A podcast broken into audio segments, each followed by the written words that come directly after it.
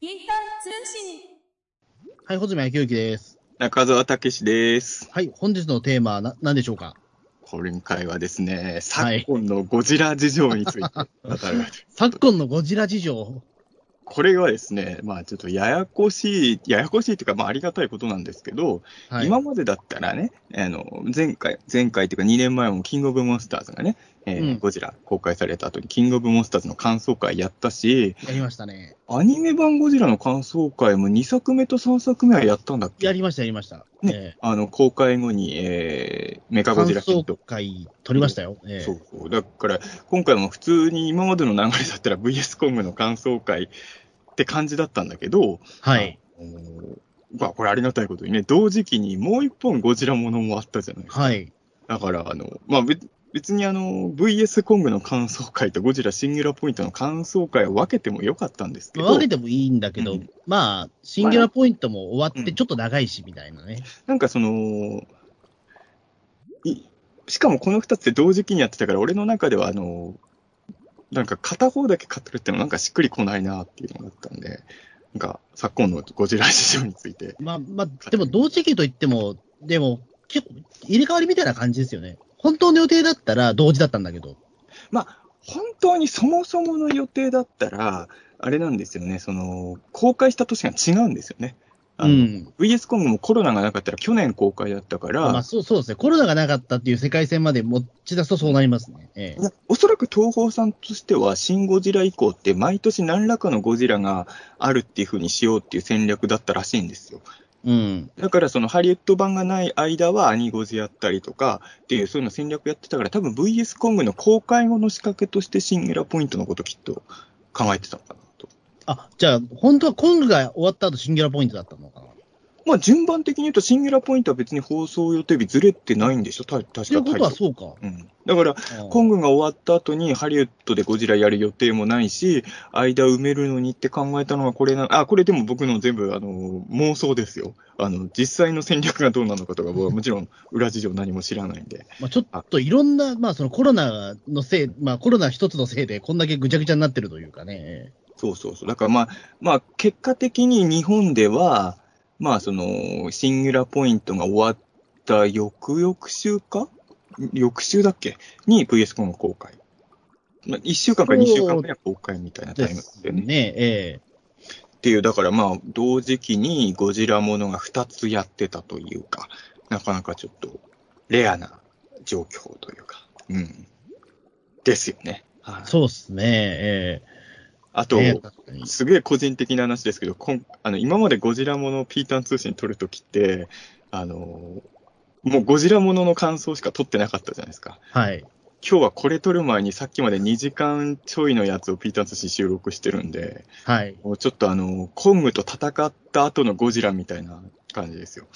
あの、ちょ、ちょっとそうですね。うんあの、なちょっと一ラウンド終わった感じになってる。なんかもうパワーが結構なくなってますよ、今あの、そうです。だからなんか、満身創痍ではなくて、ちょっと、あの、ね、一仕事終わった後のちょっとね、えー うん、感じになってますけど。いや、あのさ、なんかその VS コングのさ、あのもう急に終盤の話をするけどさ、あと、急にですか？ね。いや、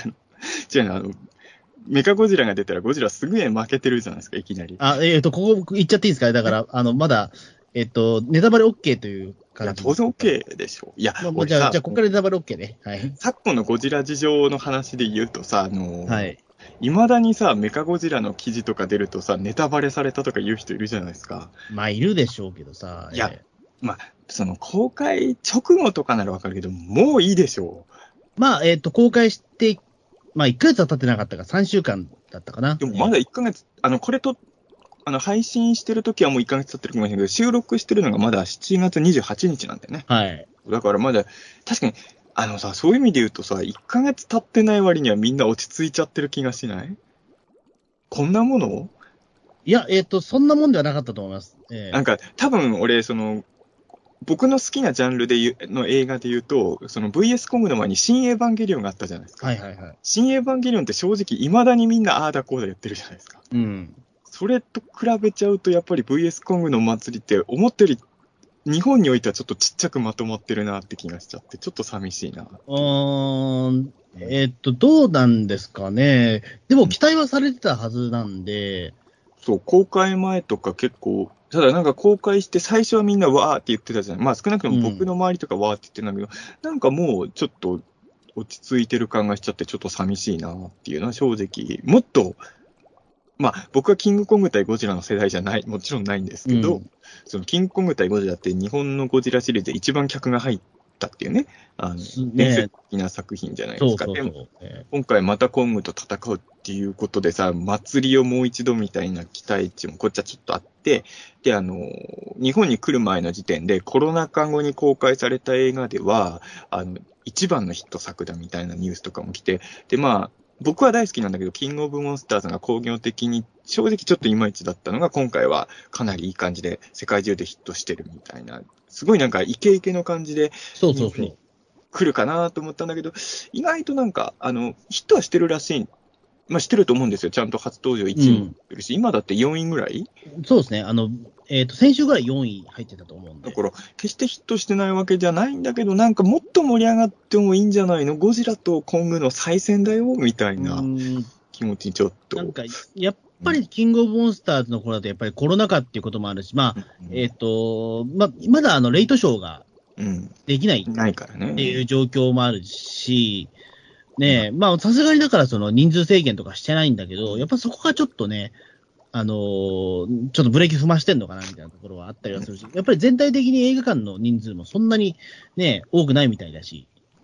だ多分あの、自分がなんか思ったより盛り上がってないなって感じる最大の原因は新映版なのかもしれないですね。まあ結局そっかかな、まあ、あの、ねえ、うすごい強大な、例えば去年だったらね、鬼滅の刃がね、うん。それこそ500億とか言ってる中でもありますし、まあ、鬼滅の刃自分、あの、普通に好きだけど、その、鬼滅の刃祭りは僕は若干外れたとこにいるじゃないですか。その、うん。真ん中に行ってわーってやってる人じゃないから、まあ、ヒットしてるなーぐらいの感じだったけど、新エヴァ祭りには僕参加してたから、うん。あの、新エヴァ祭りと比べると、ゴジラ VS コング祭りちょっとちっちゃいなって寂しさがちょっとあるんです。僕まあ、わかんないけど、だからね、うん、ちょっとやっぱり今、いや、今このね、7月28日の時点で、やっぱりオリンピックもあるし、でも、オリンピック関係ないでしょ多分その VS コングが思ったより早く落ち着いたのっていうのだって。関係ないかな。まあ、ううーん、まあ、どう、どうなんですかね。なんとなくでもその、いや、多分エヴァンゲリオンとかもコロナがなかったらもっと盛り上がってた可能性ちょっとあるじゃないですか。ないんだろうね。まあ、そこや、僕もエヴァは中心にいないからわかんないですけど。ちょっとわかんないのがさ、変な話、鬼滅とかはコロナがあったからあんだけヒットになったっていうのはちょっとあるじゃない？正直。いろんなものが重なって。その、まあ、うんコロナ禍でみんなちょっと暇になったからそこで、じゃあ今これ読むべきだっていうふうでなんか流行ったあのー要はコロナ禍の後、ステイホームの時に配信でみんなアニメを見てハマったとかね。うん。そういうのもあって、映画館もあの頃ハリウッドの映画がなかったから、スクリーンが大体鬼滅が抑えてみたいな、なんかそういうものが奇跡で、まあ、そのコロナもあったけど、今思えば一番まだ映画館に行けてたタイミングでの公開だったじゃないですか。そうですね、レイトショーもやってたし、その人数制限みたいなこともなかったし、えー俺でもね、それコロナで言うと、この辺って本当にもう運命だなと。ゴゴジラに関して言うとコロナのせいでちょっと客足落ちちゃった感が正直は確かにあると思うんだけど、あの、まあ、僕もあんまり専門、あの、得意分野じゃないけど、ガンダムの映画のあの、ハサウェイのやつあ、、はいはいはいはい。ヒットしてるじゃないですか。うん。で、ガンダムの映画で一番のヒットになるかもぐらいの勢いなんですよ、今、ハサウェイの。らしいですね。うん俺、これね、まあもちろん俺のガンダムにそんなに詳しくない人間の浅い分析なんかしちゃいけないのかもしれないんですけど、なんで今までガンダム見てない人が今回結構足運んでるんだろうと思ったんですけど、ハサウェイもゴジラと一緒で何度も延期したじゃないですか。うん。で、俺実は、あの、コロナで延期になってツイッターのトレンドに何度もなることで、あ、今度のガンダムって面白そうだなって情報がようやく入ってきた感じなんですよ。確かにそうなんですよ。ハサウェイは僕の周りのガンダムファンじゃない人を見に行きたいって言ってたぐらいだから、なんか、あれ、そうなんだみたいな感じだったんですけどだか。ら多分その変な話、公開延期になってショック受けてるファンの声で知名度が上がったとかはあるんじゃないかなってちょっと思ってるんですけどね。逆にそこでせん、なんとかそのね、うん潜在的にちょっと植え付けられるものがあるとか。ただそこで言うと VS コングは知名度はそもそもあったからあんまりただただマイナスになっちゃったのかな、これがなっ。ああ、そうですね。だから、未知のタイトルではないし、ゴジラもコングもね、知ってるもんだし。あとまあ、そそのコロナ関係なく海外のが早く公開してたじゃないですか。あ、そうか。うん、で、多分結構ネタバレとかもいっぱいまあ、だったから、まあねそれが皆さんのテンションを下げちゃ、させちゃったのかな。そうですね。だから僕もだから、その、ネタバレが怖いから、なるべくね、検索しなかったりとかもあったし、ねで、うんそもそも、その、ブルーレイなんてだって、えーっと、日本の劇場公開前に、海外で発売されたぐらいですもんね、確か。ああ、もう発売してたんだっけ、そでそれを輸入した人がいたりして、あそうだ、してたね。そうそうそう。そう、で、あの、うんアメリカとかでも配信もしてたじゃないですか。そうそうそう。だから、あの、俺の友達も別にあの、あの、違法アップロードされてるもんって知らなくて、あの、新しい予告編が出たんだと思って再生したら、それが VS コングの最終決戦だったみたいな。あ、あ僕は公開後に、ていうか自分が見た後にそれ踏んじゃいましたね。ああ、そう。あれが本当に、うーん、やっぱり、キングオブモンスターズの時って確か世界同時公開だったでしょ？うん。だからちょっとその、公開時期がずれたことが今回、まあ VS 今後に関して、もちろん、その、こういうのってタラレバ論だから、わかんないんですけど、やっぱりコロナとかなければもうちょっと入ったのかな、人が入ったのかなって気持ちはどうしてもね、なってしま。そううね、ね、オリンピックと絡めてね、それは日米のやっぱりそれはね、ヒーロー同士だから、そこの盛り上がり方もあったと思うんですよ。そこもさ、俺、キングコング対ゴジラの時って、もちろん世代じゃないけど、なんかその宣伝材料とかいろいろマニアだから見てるじゃないですか。うん。なんかその、当時のキングコング対ゴジラの宣伝見てると、すごい日米対決感をしてるじゃないそうそうそうそう。だね、意外と今回のゴジラ VS コングさ、そこそんなに押してるように見えなかったんですよ、宣伝で。まあ、ゴジラがもう日本のもの、な日本の顔じゃないからじゃないですか、やっぱり。え、そういう、でもそれ、うん、そういうことなのかな？なんかさ、もうさ、いや、もっとさ、日本のキャラクターのゴジラとアメリカのキャラクターコングが戦いますよぐらいシンプルな宣伝とかした方が一般的には伝わったのかなって、ちょっと、あうん。ちょっとだからそうですね、あの、えっ、と、メカゴジラが出てくるせんうんその予予告編のやつ、ん山寺宏一さんのナレーターのはいやつ見たけど、ちょっと違うな、正直思っちゃったんですよ、あれ。うーん。なんか、いや、なんかすげえ、そのゴリラとね、なんかね、トカゲがすげえ戦うぞっていうことぐらいしか言ってないからさ。俺その予告見てないな。いや、いや、たいや多分見たことあると思うけど。そんなバージョンあるの、ゴリラとトカゲが戦うぞ。あいや、まあなんかそういうノリのやつ、なんかね、うへん。ーなんかか、すげえぞ、みたいな。とにかくすげえぞ、みたいな。VS コングって多分予告めちゃくちゃパターンあるでしょ、テレビで。なんかうんあの、俺も結構何パターンか見てて、こんなんもあるんだとか結構、ううん、ん。なった感じなんですけど、まああの、そうですね。なんかも、まあちょっとその、もう7月に、いや、俺さ、だから VS コングに関して言うと、えー公開、公開して1週間しないぐらいに自分のあの YouTube のチャンネルで、はい。感想配信みたいな3時間ぐらいもうやってるやってましたね。ええそうそうそう。だからもう3時間ぐらいすでに感想もそう自分のチャンネルで語ったりとか、あと、桐通さん、桐通利作さんにやってもらって、そこでも感想会みたいのちょっと VS コムでやって、それも30分ぐらいやったのかな。うんで、実はまだ公開してないけど、大宇宙の王者でももう VS コムの感想会、あ3時間ぐらいと えっ、と、これ時点で何時間だ ?6、7、あ、まあでも、そうですね。ええだからもう結構な時間を取ってますよ。ええ結構いろんなところで VS コムの感想は語ってるんですけれど、はい。えーまあまあちょっとあの、他のところと語ってるところ、重複するところもいっぱい出てくるとは思うんですけど、まあちょっとね、えー今日は、あの、違う視点でもね。うんそうですね。ええ あとまあ、そもそも別に僕が喋ってるやつ全部チェックしてる人の方が異常なんで、別に被ってもいいだろうっていうね。まあまあ、そこはね、ええうん はい元はね、2時間弱の映画ですから、2時間ないですからね。今回一番短いんですよね、モンスターバースでね。うん。いや、そうですね。で僕もだからそこで言うと、あのーご、ね、あの、ゴジラ対コングは実は上映日に、風切り日に行ったん俺ですよ。実はツイツイッター見て珍しいと思った。だって、穂積君ってあんま初日に行かない人だからさ。僕は初日に本当行かないんですよ。うん。珍しいと思って。なんですけど、うんあの、やっぱりとにかくネタバレが怖かったんですよ。ネタバレも怖かったし、あとなんだろう、その、まあ、ちょうどその金曜日の、えっ、と、昼間ぐらいに時間がポンと空け空いたんで、うんああ、じゃあ見に行けるわ、みたいな。これが3時間の映画だったらダメだったんですけど、2時間ない映画だから行けたんですけど、あ。これネタバレの問題で言うと、穂積君は見る前にどの辺まで知っちゃってた？えっ、と、あいつが出るっていうことまでしか知らないです。あ、でもそのぐらいしか入らずに住んでた。あのーま極力検索しないで、うん。ええ。予告編とかは見てたんでしょ予告編はもちろん見てましたよ。なるほど。まあ、メカゴジラ出るっていうのはもう、俺、俺もさ、まあ、あの、あの、一応初見は試写で見た3月末ぐらいなんですけど、うん。あのーその時点でももう防げてないからね、メカゴジラなんてう全然。ん。うん。だからまあ、メカゴジラ防ぐってほぼ無理ですよね。いや、でも、あの、俺、えっと、おもちゃとかがなかったら大丈夫だったと思う。あ、本当？えうーん。おもちゃさえなければ僕は、あえっと、何も知らないでいけました。あ、そういうもん。まあ、おもちゃがあったらもうダメだったっていう。おもちゃでダメでしたね。うんえまあ、そうね。まあ、えだから、その、バンバン、その、ななんだろう、その、えっと、もう、そのフィギュアとか出てくるじゃないですか。そう、うん。ええあれ、あれでした。ええおもちゃあれを思わずうっかり見ちゃって、うわっと思って、ええあしまった、こいつかみたいな。ええ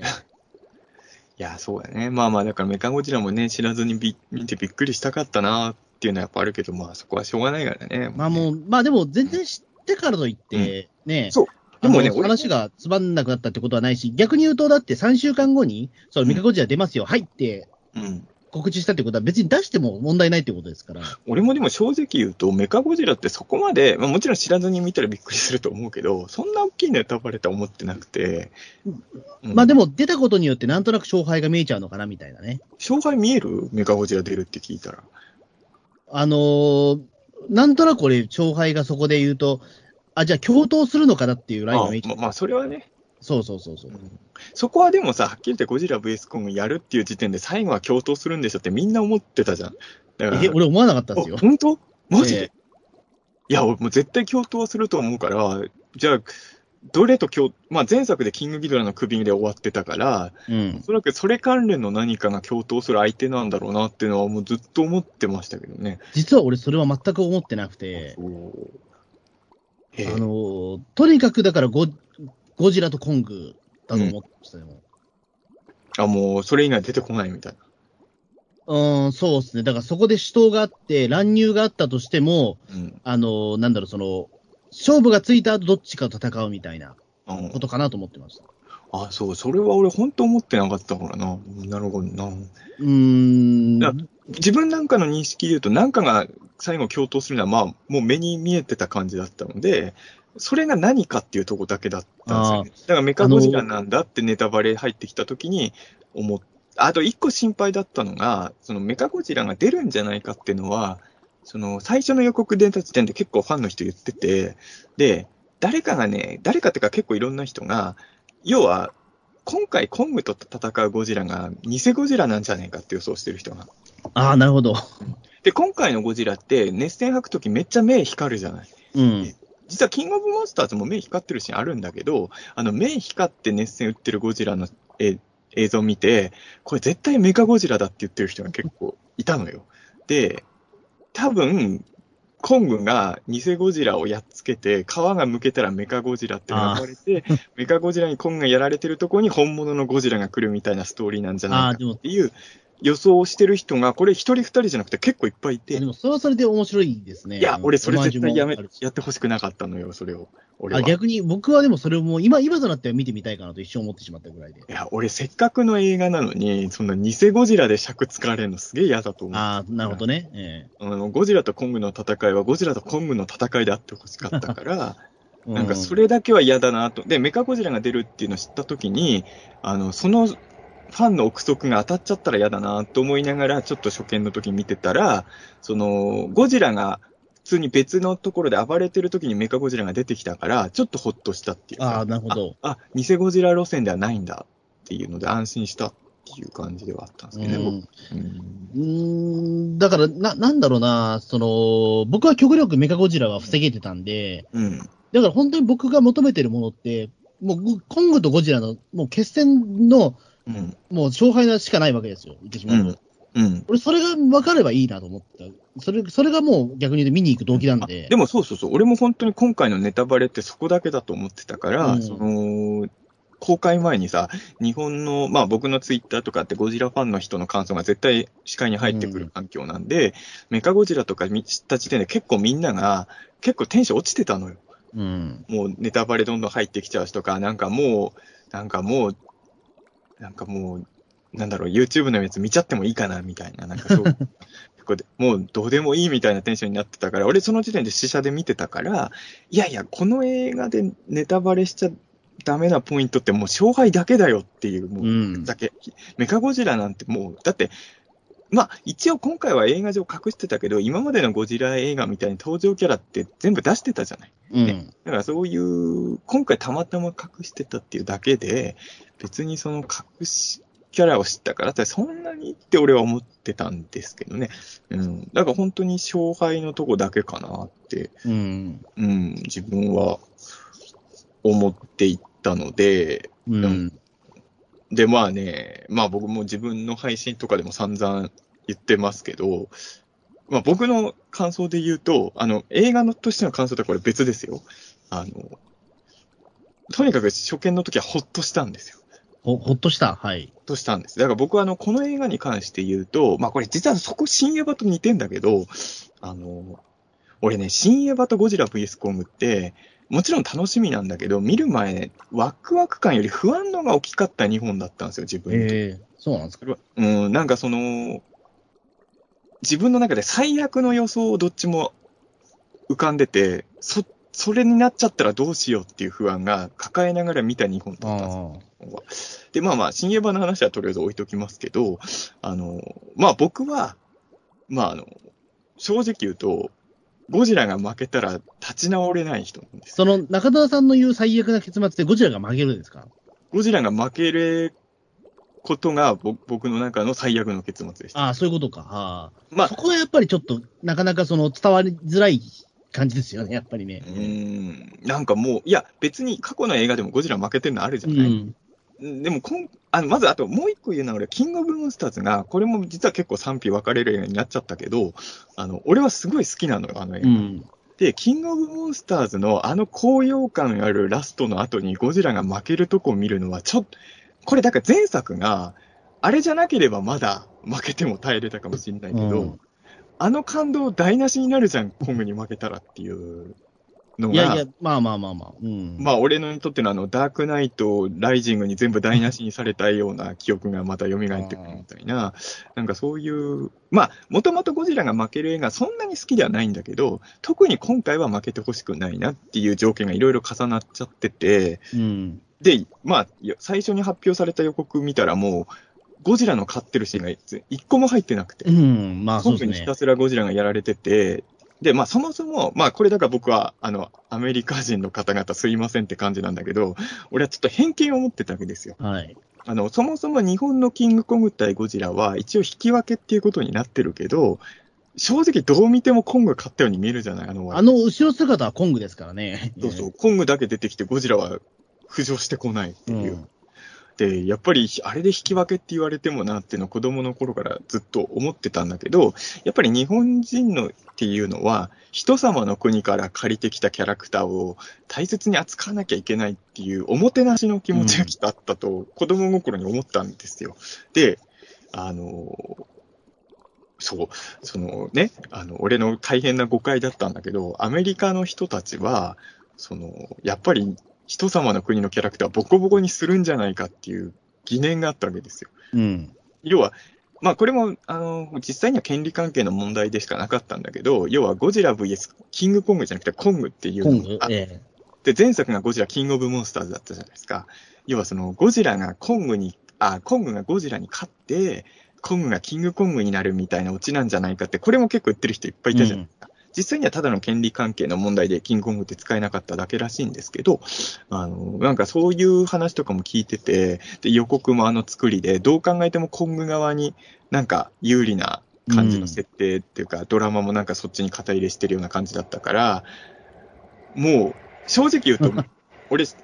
見る前に、7-3でゴジラ負けると思ってえ。た。で、もう負けるんだとしたら、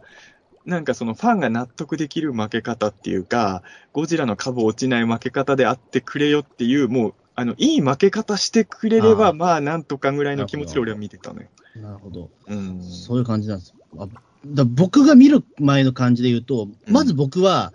あの、キンゴジ、キングコング対ゴジラなんですけど、うん俺、あの、その電気を帯びるキングコングが全然俺納得いってない人で、実は。あ、俺も実はそう。うん。あれはね、で、あれで、なんか引き分けというか、それでなんか、ね、ゴジラと互角の勝負を繰り広げたっていうのが、やっぱり、今の俺ピンとこなくて、実は全そうく。そうそう。うん。あれはだから、なんだろうな、その、キングコングは生身で戦ってほしかったんですよ、最後まで。できれば。うん。で、その上で、あの、あの結末ならいいんだけど、途中でそのなんか、ね、電気を帯びているコングが出てきっていうのが、やっぱ俺未だにピンとこなくて、あれはだから、あれ、ああいうオチじゃなければいいなと思ったんですよ。言ってしまうと。キンゴジってさ、本当にあの、ゴジラ映画の中でのトップクラスに脚本ができてる、よくできてる映画だと本当思うんだけど、うん。あの、伏線が大体貼ってあるじゃないですか。うん。ドラマ的なところに。ええでも、あの、なんかゴ、ゴムとかね。ええそうコングが電流流すとこだけ伏線も何もあったもんじゃないじゃない。そう、あれはだから結局、放射熱線を持ってるゴジラのハンデキャップ、ハンデとして、うんそのなんだ追加装備として出てくるわけじゃないですかね。あ、いや、これ、そこに関して言うとさ、あの、いや、あのーキンゴジって本当よくできてた映画だと思うけど、今回、ゴジラといい勝負させるためにコングに、まあ、まあ、キンゴジも今回の映画もコングに新能力を与えてるって意味で一緒だと思うんだけど、そこに関して言うと俺今回のが勝ってるかなと思います。あ、そう、だから、うん。ね、まあ、なんだ俗にまあ、デラックスコングアックスと言われてるやつ。うん武器を。まあ、確かに。いや、あれはあゴリラとしてありだと思うんですよ、武器は全然。いや、だからそう、あの、電気を放つゴリラはないだろうっていう。うんあと、やっぱり電気を放つってなると、結局、なんか別キャラだもんね。そうそうそう。あれはね、なんか、サンダーグリッドマンみたいな感じで、うんうんサンダーコングみたいな名前を変えてくれないとちょっと嫌だなっていうレベルなんですよ、実は。あとさ、金ゴジでちょっと納得いかないのはさ、あれ、まあ、あれこそだからおもてなしの心だと思うんだけど、ゴジラさ、熱線をさ、コングに直撃させないのよ。そうそうそう。大体足元とかに当てて、コングを、うわ、あちちってやらせるぐらいで、当てろよってすごい思った。うん。そう。で、そこもね、今回ゴジラも遠慮なく熱線バンバン当てようとするから、そうそうそう。うん。そこはね、すごい満足したかな。だそうなんですよね。だから、いや、実際僕はその、キングコング対ゴジラっていうカードってめちゃめちゃ面白いと思うんですよ。うん。あの、で、お互いだってそのないものを持ってるわけですよ。キングコングはやっぱりそう飛び道具を持ってないけど、うん。あの、その代わり、あの、知力があったりとか、スピード感はゴジラより勝ってたりするじゃないですか。うん、そうだね。で、そこで言うと、あのー飛び道具を持ってるゴジラの方が優勢なのかもしれないけど、うんことと場合によってはコングが倒せるかもしれん、ねうん、倒倒せるかもしれないレベルまで、その、持っていけるわけじゃないですか。うん。それを対決とる、やっぱ楽しいし、うんやっぱりそれは当時、50年前、まあ、もう50年以上前ですけど、キンゴジの時の、そのね、楽しみにした子供たちって同じこと考えたと思うんですよ。うん。で、どっちが勝った時、いや、でもコングはやっぱり頭がいいからみたいなうん。ことは絶対、あの、議論になってるはずなんですよ、子供の間でも。まあね。だからそこで言うと、このカードはやっぱり50年以上経った今も魅力的なんですよ、実は。うん。いや、わかるわかる。僕はそう思ってて、本当に。うんだからそこで言うと、ゴジラ対コン、ね、そのコング対、ね、ゴジラ対コングって、めちゃめちゃやっぱり今でも、あの、通用し得る、ね、バトルだと思うんですよ。うん。それだけにやっぱりその、変な飛び道具とかやめてほしい、やめてほしいっていう気持ちはあって、うん。そこだけですね、僕でも、あの、期待してたのは。ああ、まあだから別にドラマ、ドラマ動向じゃなかったって。もうドラマ動向じゃなくて、その変な飛び道具を付け加えてほしくないっていう、コングに。え俺でもさ、あのーちょっとあの話が行ったり来たりするけどさ、あの、うんまあ僕あの、前回のキングオブモンスターズも初見は死者だったんですけど、えうんあの、死者の時って、まあ言ってしまえばまあ周りの怪獣ファンで見てない人にネタバレありの感想する、言うわけにもいかないじゃないですか。うん。だから、死者で見た後ってしばらく誰とも感想が語れないっていう、これはこれで辛い状況になるんですね、僕みたいな人間からしたら。だから死者それが3ヶで、月もね、ええそうそうそう。だから死者で知り合いの顔を見たら、死者が終わったと絶対逃がしてはならんっていう部分の中ではあるわけですよ。ちょっと喋っとかないともうダメだろうっていうのがあって。えで、キングオブモンスターズの時は、上映終わって出る時に知り合いの顔を発見したんで、あの、最初に言った第一声が、ラドンだったんですよ。え なんまだキングオブモンスターズを見終えた後に人に一番言いたかったことは実はそこだったわけです。まずそこを言わないと先に進めないっていうのがあって、俺、それで言うとさ、今回さ、あの、まあ、もちろん一番大事だったとか勝敗だし、俺、あの、真っ先にあの思い描いた感想も、確かにそこなんだけど、そこの話に行っちゃったらもうずっとその話になっちゃうじゃない？うん。はっきり言って。そうなる前に一個だけ処理しとかなきゃいけないなと思ったのが、だからこれ試写終わった後、今回、桐通さんと、あはの、喋、りながら、あの、東宝の試写室で出てったんだけど、あの、芹沢蓮なんだったんですかね みたいな。ちょっとそこだけは僕ちょっと無視で、あの、これはさすがに無視できんぞとあ、まあ確かに、うん。あの、うん、小栗旬さん。うんええ。ちょっと、あの、まあ、芹沢の息子っていう設定で出して、あの扱いはちょっと、なんかもう一、なんかあると思うじゃない、ドラマが。あの、そうですね。だから、うん。まあ、僕らはもう、その、キングオブモンスターズをもう何度も見てるからあれだけど、うん。芹沢っていうのは、うん。ああ、じゃあ、渡辺謙の息子なんだみたいなのはわかるけど、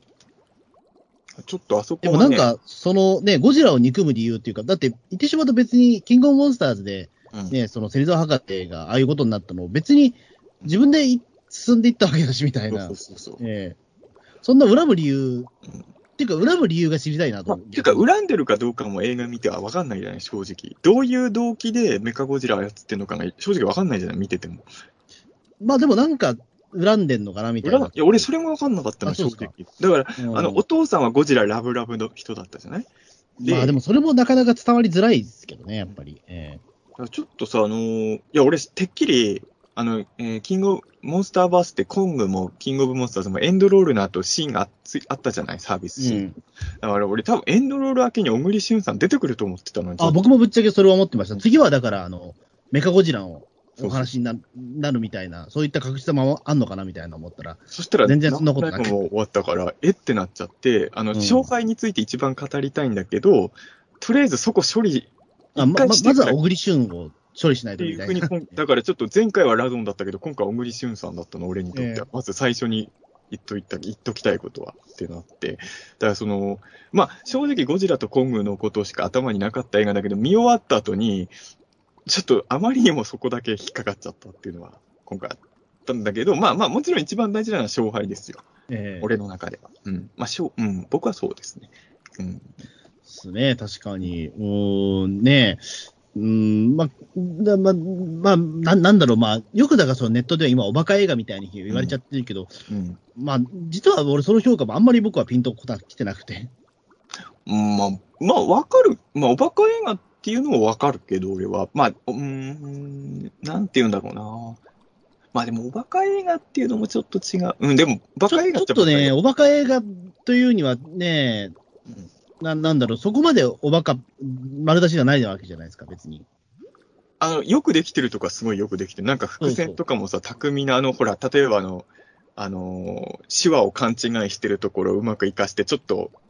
笑いと泣きどころみたいなあこそうそうそうしたりとか、あの、今後復活させる電力の伏線とかもちゃんと事前にね、うんあの、ラスベガス1週間分の電気みたいな伏線も貼ってたりとか、あの、丁寧にやってるとこはすごい丁寧に。丁寧だし、まあ、ドラマパートもそこそこ長いですしね。うん。あ、そう、別にさ、言うほど怪獣だけ見せてる映画じゃないよね。そう、うん。なんか、人間ドラマほとんどなくて怪獣だけで最高みたいに言ってる人結構いるけど、いや、意外と人間パート長いっていうね。僕はだって最初見た時の印象は、あ人間パート割と長いなと思ったぐらい。あ本当。えーまあ、俺、さすがに長いなといや。長いというか、なんだろう、まあ、ちょ、ちょっと、なんだろうな、あのー数行で収まることを結構長くやってるかな、みたいなのは。あ、そうなの？俺、あんまりそれは感じなかったけどうな。ーん。し正直言うと自分はもうちょっとドラマパート見たかった派。ああ。映画に関して言うと。あの、あ、まあ、バトルももっと見たかったんですけど、あの、でも多分ね、この映画、人間パートどうでもいい映画だったって感想が多い理由もすごい分かってて、その、後半になるに従って人間が出てこなくなるんですよ、本う当にん。だからその、映画ってどうしてもクライマックスの印象が残るから、意外と前半人間頑張ってるんだけど、そこら辺の記憶が多分みんな薄らいできてるんだろうなっていうそう気は。ですね。まあ、割とだからそこで言うと、その、伏線もちゃんとあるから、うん。それだけにだからその、なんだろう、その、小栗旬さんのその芹沢蓮のシーンは、俺どっか見逃したんじゃないかなと思ったぐらい、なんかあっさりしてたから。まあ正直映画見るだけだと生きてるか死んでるかもわかんないもんね。まあそうだし、ね、そのゴジラに対する思いも全然わかんねえしと思って。ええそうそう。だから、うん、なんかその、なんかし、でも小栗旬さんいいのよ。小栗旬さんはいいっすね、俺もっい。たいないなと思ったのは、今回小栗旬さんの出てるシーンすごい好きで、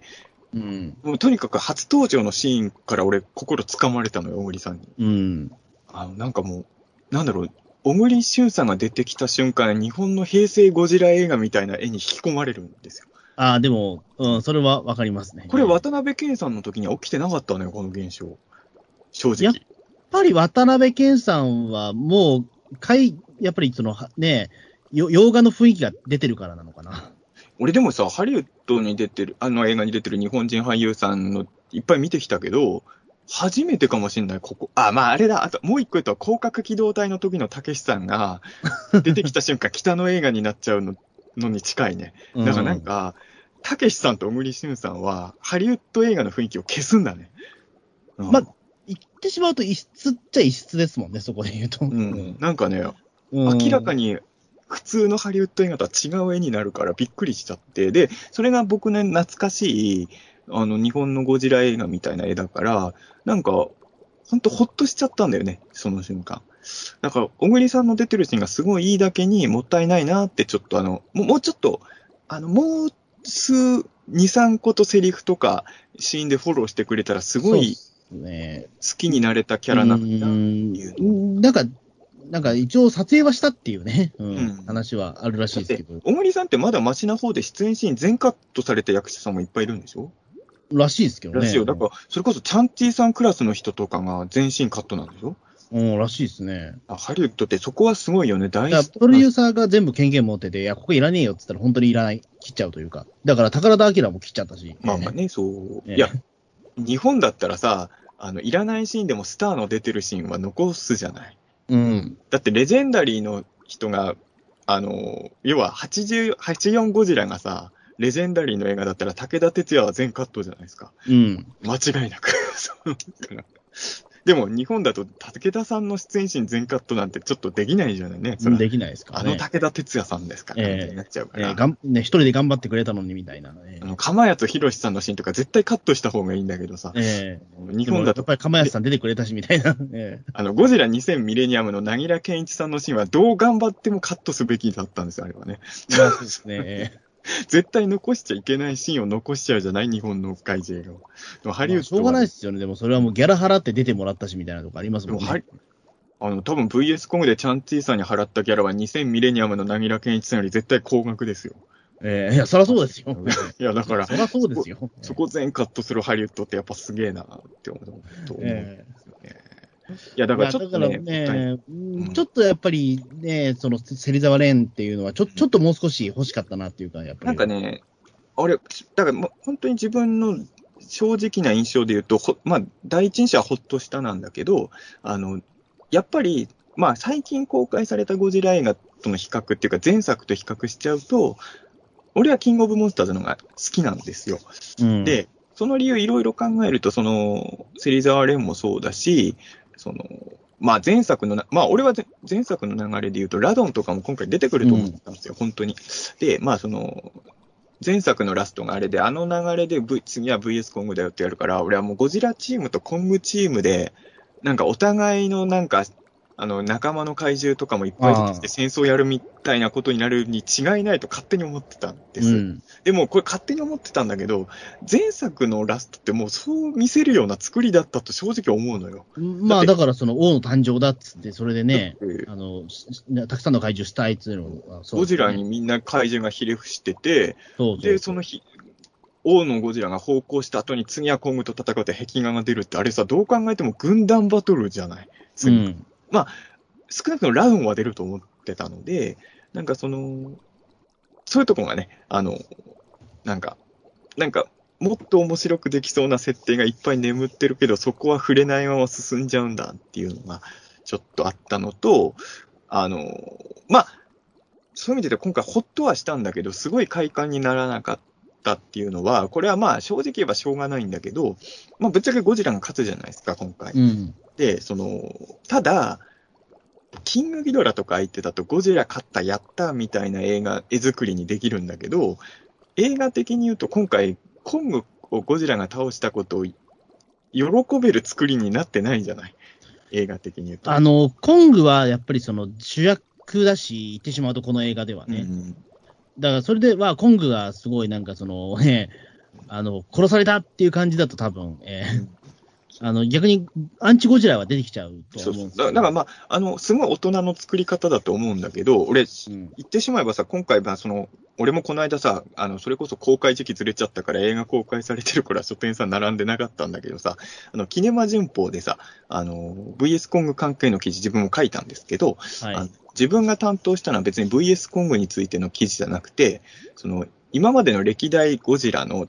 あゴジラの戦いの中からベストバウトを5つ選ぶみたいな企画をやって、で、この中で、これあの編集者さんからのリクエストだったんだけど、記事の最初に今までのゴジラが何戦して何勝何敗何引き分けしたかを書いてほしいって言われた。うん。これは俺意外と苦戦、苦戦というあまあか難しいなと思ちょったのが、っと難しいのもありますもんね、結正果として。直、これ、かあの本によっては引き分けになってるけど、本によっては勝ちになってるバトルとか結構あるじゃない。うん。あと、どこまで、例えばゴジラ対オーコンドル戦とか入れるべきなのかとか、うん、なんか。あれはまあね、その一つの 戦いで数えていいのかどうなのかみたいな。あとうん1個の映画の中で2回戦っ、あの、例えばモスラ対ゴジラだったら、成虫モスラにはゴジラ勝ってるから1勝、で、幼虫には負けたから1敗、1勝1敗と書くべきなのか、ゴジラとモスラの戦いとしてトータルで見たときに1敗だけで1勝はここには入れなくていいのかとか、はっきり言って、その、人によってルールバラバラになっちゃうじゃない。バラバラですね。うん。だから、あの、一応、自分なりに何戦何勝って書いたんだけど、あの、括弧著者の見解によるみたいのをつけたといたんだよ。そうしないとできないじゃない、こうまあ無理ですね、これはね。うん。で、それで考えたときに、今回 VS コングも、あの、人によってどうまとめるかわかんないけど、例えばキングコング対ゴジラは、1戦目はゴジラ勝ってるわけじゃない？うん。で、2戦目は引き分けっていう流れだと思うんですけど、今回映画上は、なんとなくゴジラの2勝、コングの1、コング1勝、ゴジラ2勝っぽく見せようとしてる、作ってる映画なんだけど、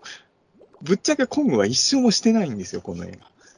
と俺は思うのよ。あ僕も同じ意見ですね。うんその、あれって気使っててさ、やっぱさすがに、あの、ゴジラとコングが戦って、コングが一回も勝たずにゴジラが圧勝したって映画を作るわけにやっぱいかないっていう気遣いから、コングが一勝したことにしてるように見せてるんだけど、まああれってね、ぶっちゃけ言うと2回戦目の途中じゃん、あれね。うん。あれで勝ったことにでできるんならゴジラ何勝もしてんじゃん、みたいな。うん。感じになるんだけど、で、コングに関して言うと、今回はコングが勝ったなって登場人物にセリフまでちゃんと言わせてるんだけど、ゴジラが勝ったっていうセリフは一個も結局映画の中で言わせてないのも、なんかすごい、まあ、俺はそこは全然いいんだけど、あの、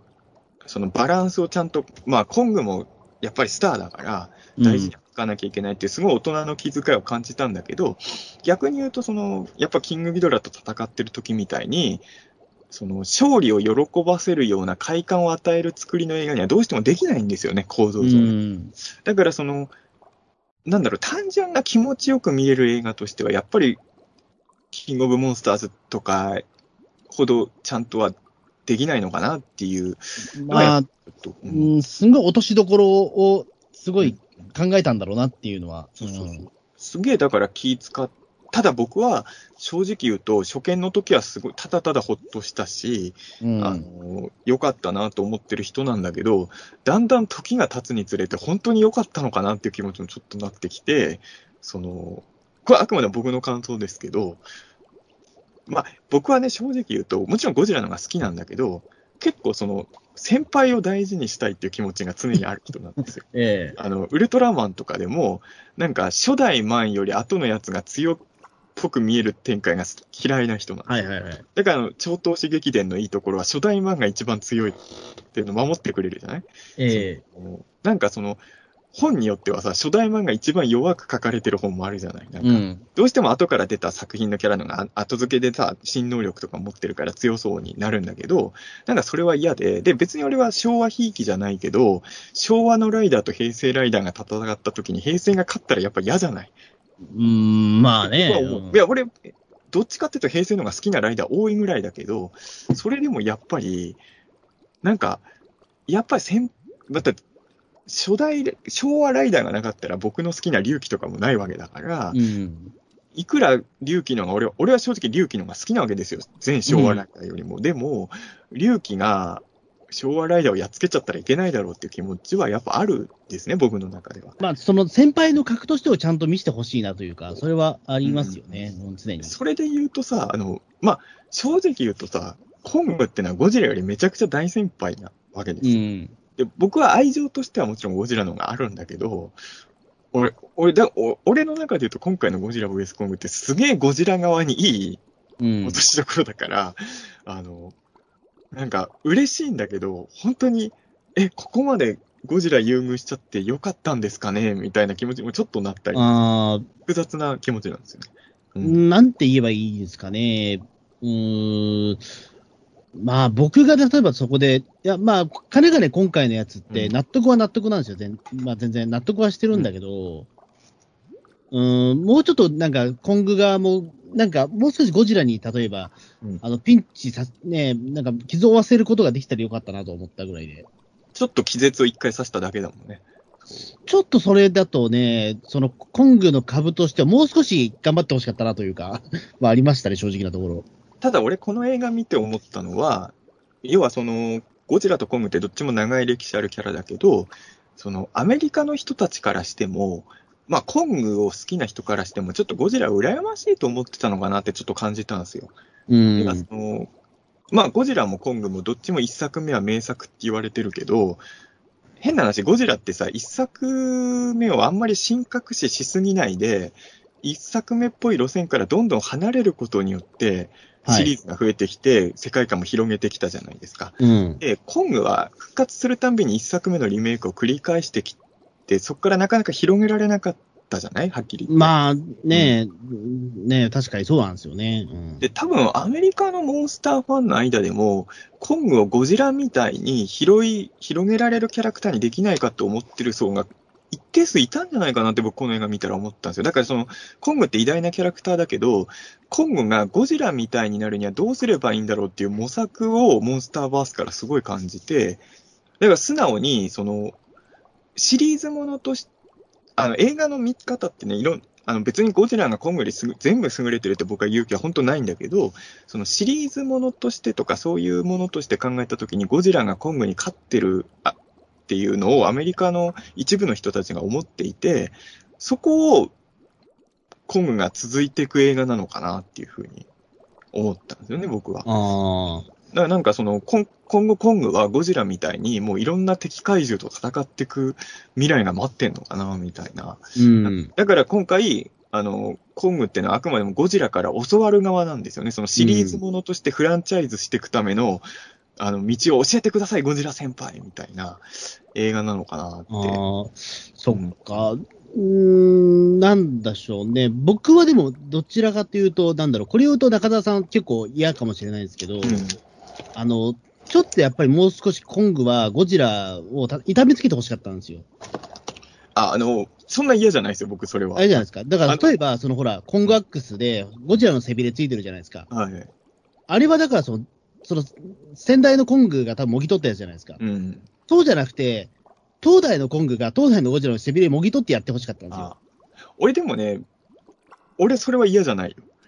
あのうん、そうした方が俺は、なんだろう、その、東大のコングの強さが出てくると思って、だからその、その場でもうそのまま、なんだろう、あの、海のシーンでもう、もいじゃって、それをなんか、自分でぐるぐるっとして、武器にして、なんか、戦うんだったら俺全然納得したんだけどなと思って。あの、俺は全然それ嫌がんないですよ。まあ嫌がるファンの人も絶対いるだろうけど、あの、正直言うと、ゴジラが勝ちゃいいんで。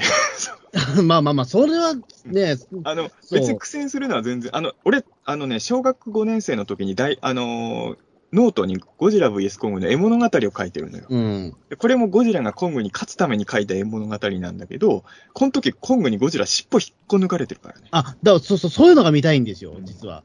だから、コングアックスで、うん言ってしまうと、片目ぐらいは俺持ってかれていいと思ったもん。だか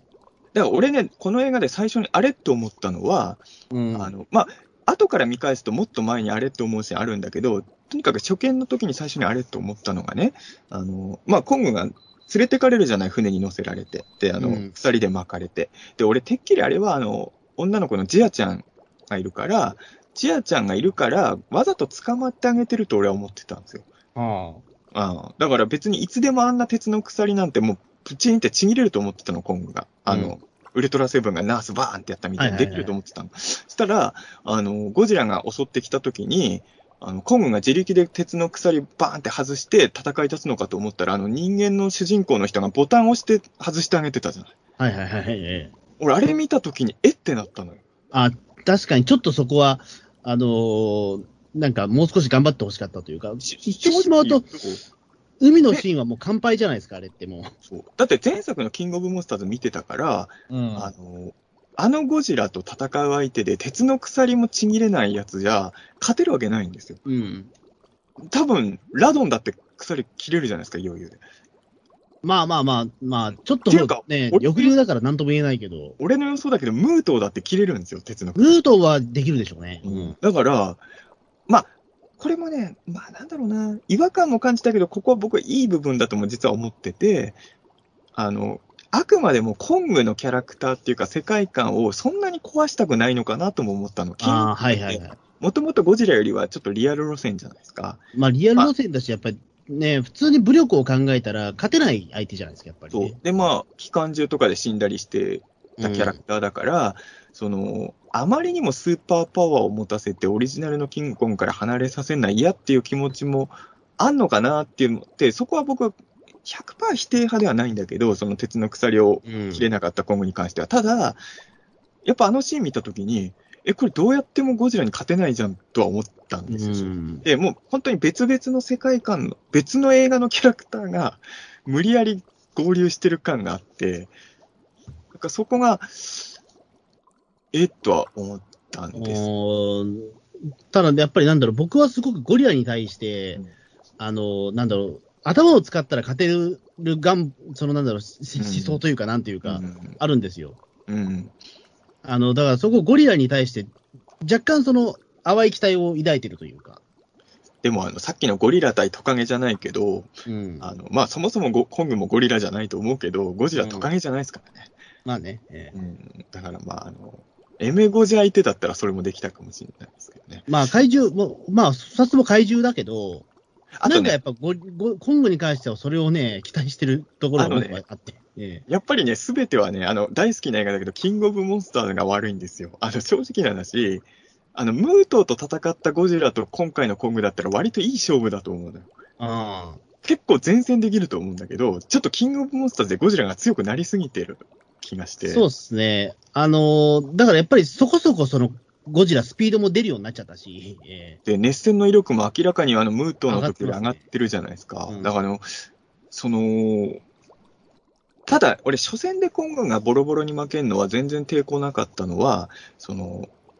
日本、キンゴジもそうだったじゃない。正直、1戦目ではコング手手の打ちようがなくて、で、2戦目で逆転したってくて、俺、正直初戦でゴジラ圧勝したの見て、不安になったもん、俺は。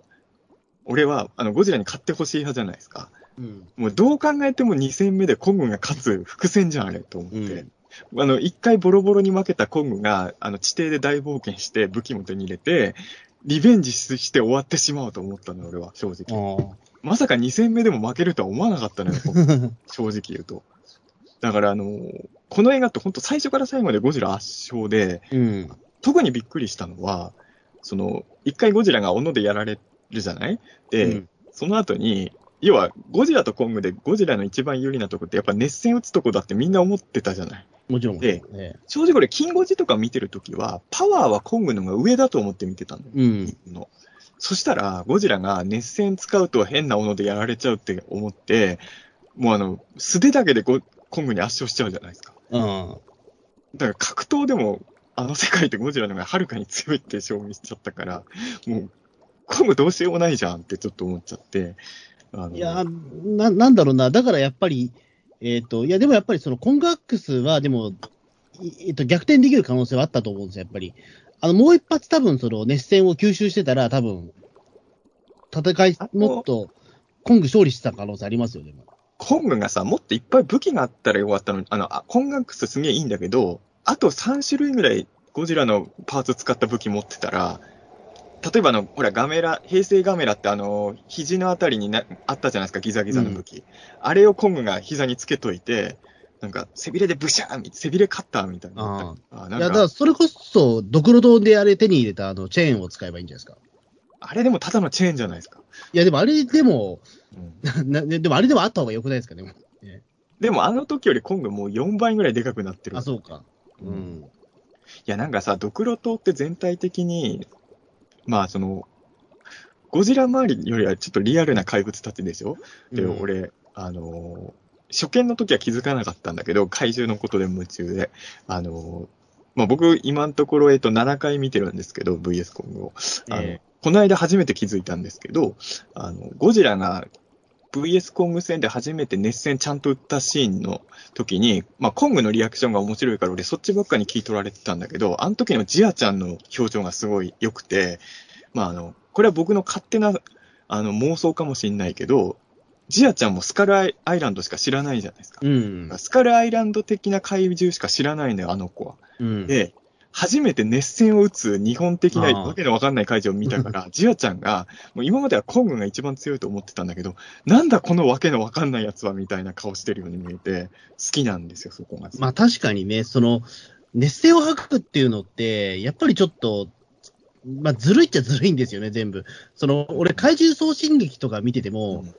やっぱあいつだけ、ゴジラだけやっぱり、ちょっと一つ上じゃないですか、やっぱりどうやってでも、送信劇だったらどうだろうな。え、でも他のやつだって吐かないじゃないですか。あ、まあ地球怪獣はそっか地。球怪獣吐かない。キングオブギドラしか吐かないじゃないですか。でもさ、あの、これ難しいところで平成になると変わるけど、昭和の時ってさ、まあ、俺の印象だと、ゴジラの熱戦よりモスラの糸のが強いことになってるのよ。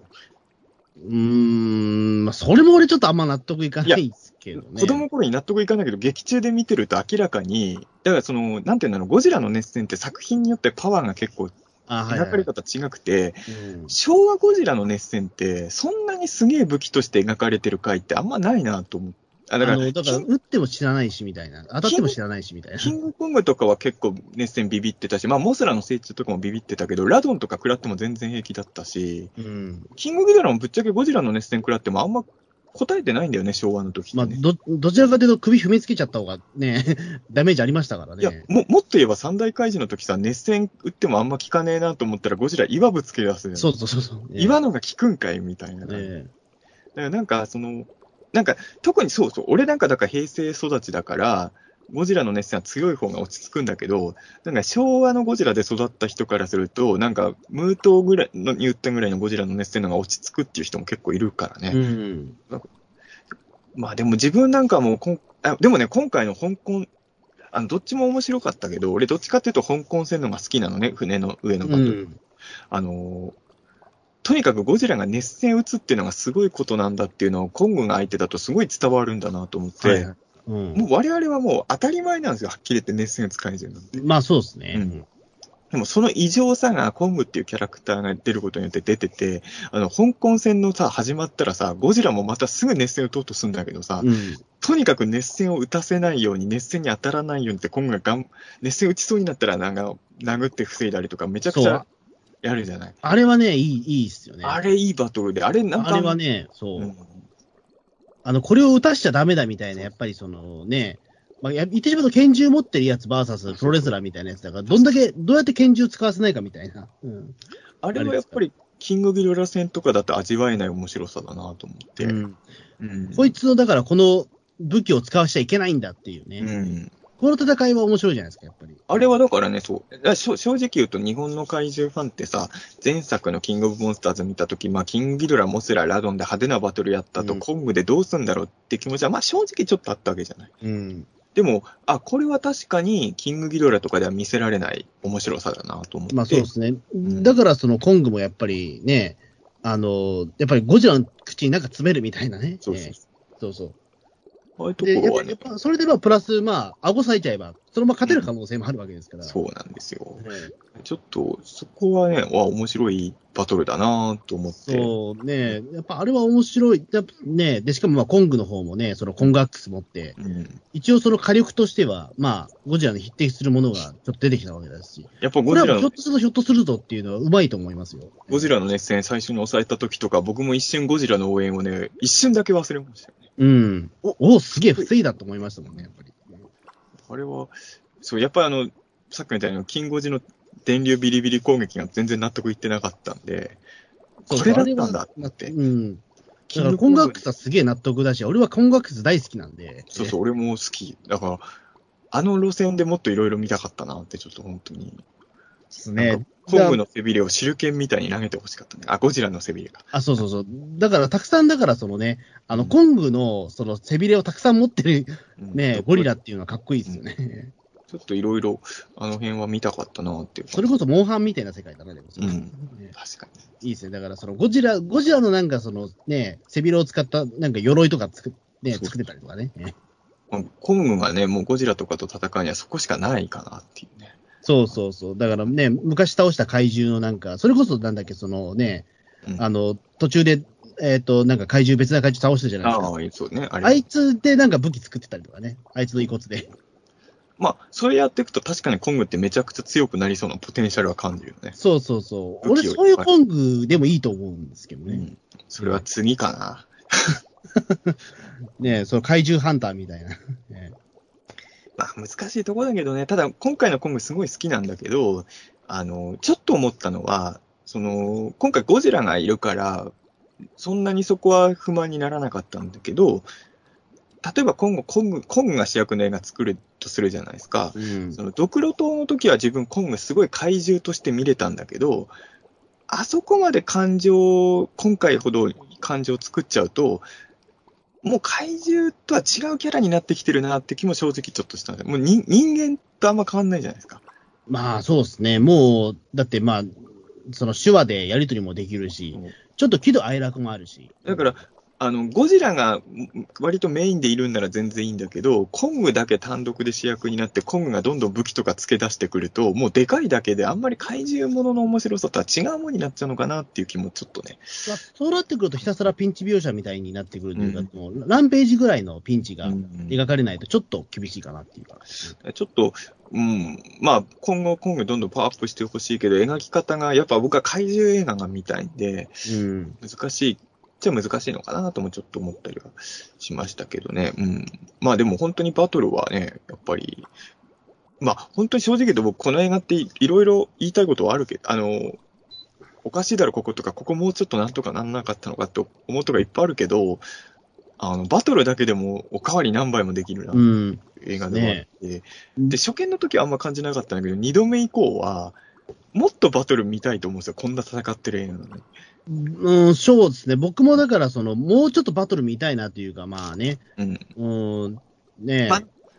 欲を言うと、正直、地底バトルちょっと減らしてもいいから、ゴジラあ、そうそうそうそう、うん、あれね。えいや、地底も全然いいんだけど、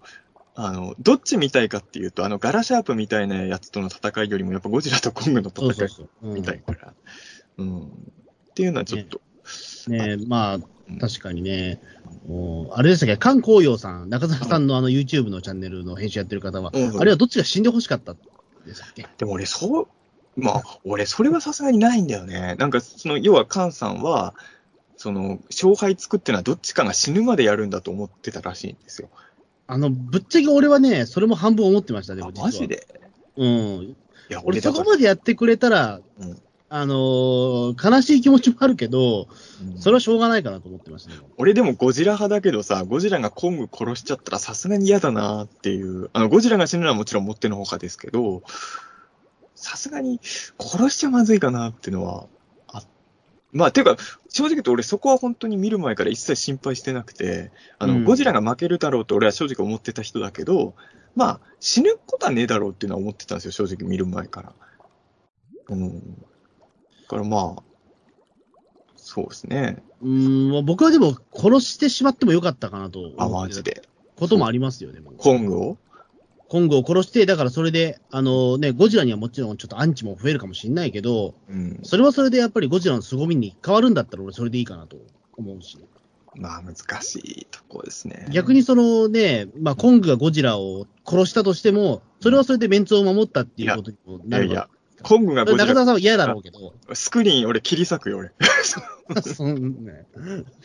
いや、マジで。あの、す昔そういうことあったよね、事件で、本当にね。うん痛み映画みたいなことをね。いや、やっぱね、あのーいや、だから俺はもうね、普通の映画として、まあだから、見れないんですよね、こういうものはね。まあそうですね。ちょちょっと思い入れが強すぎるますもんね。うん。いや、だから本当に心配のが大きかったから、この映画見る前は。うん。あのいや、ーうん。だそれこそだから中澤さんとか、例えばめっちゃハンソロ好きだったら見れないわけじゃないですか、スター・ウォーズ。ああ、まあそうだと思う。だってそういうこ、とじゃないですか、やっぱりね。うんでも本当、そうね。いや、そういうことで、あの、いうん。や、別にさ、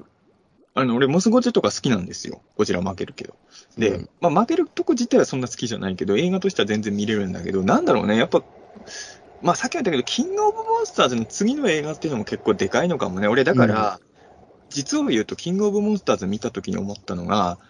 あの、もちろん今後もゴジラ映画いっぱい作ってほしいし、今後も見たいんだけど、ある意味ゴジラの最終回見た気持ちになったのよ。あはいはい。それは最終回感はありましたね。そう俺が考えてるゴジラのラストってこれだわっていうのをキングオブモンスターズのラストを見せてくれたから、うん。あのラストの後に負けるゴジラっていうのはいくらなんでもっていうのが俺の中にはあったのね。ううんん。なんか、あの、変な話、ムートーの後に負けるゴジラだったらそこまで傷つかないのかもしれないけど、キングオブモンスターズの続編でゴジラが負けるっていうのはちょっと俺の中では耐えられなかったかな。う。うんん。本当あれ最終回なんだよね、ゴジラのね。ある意味。うん。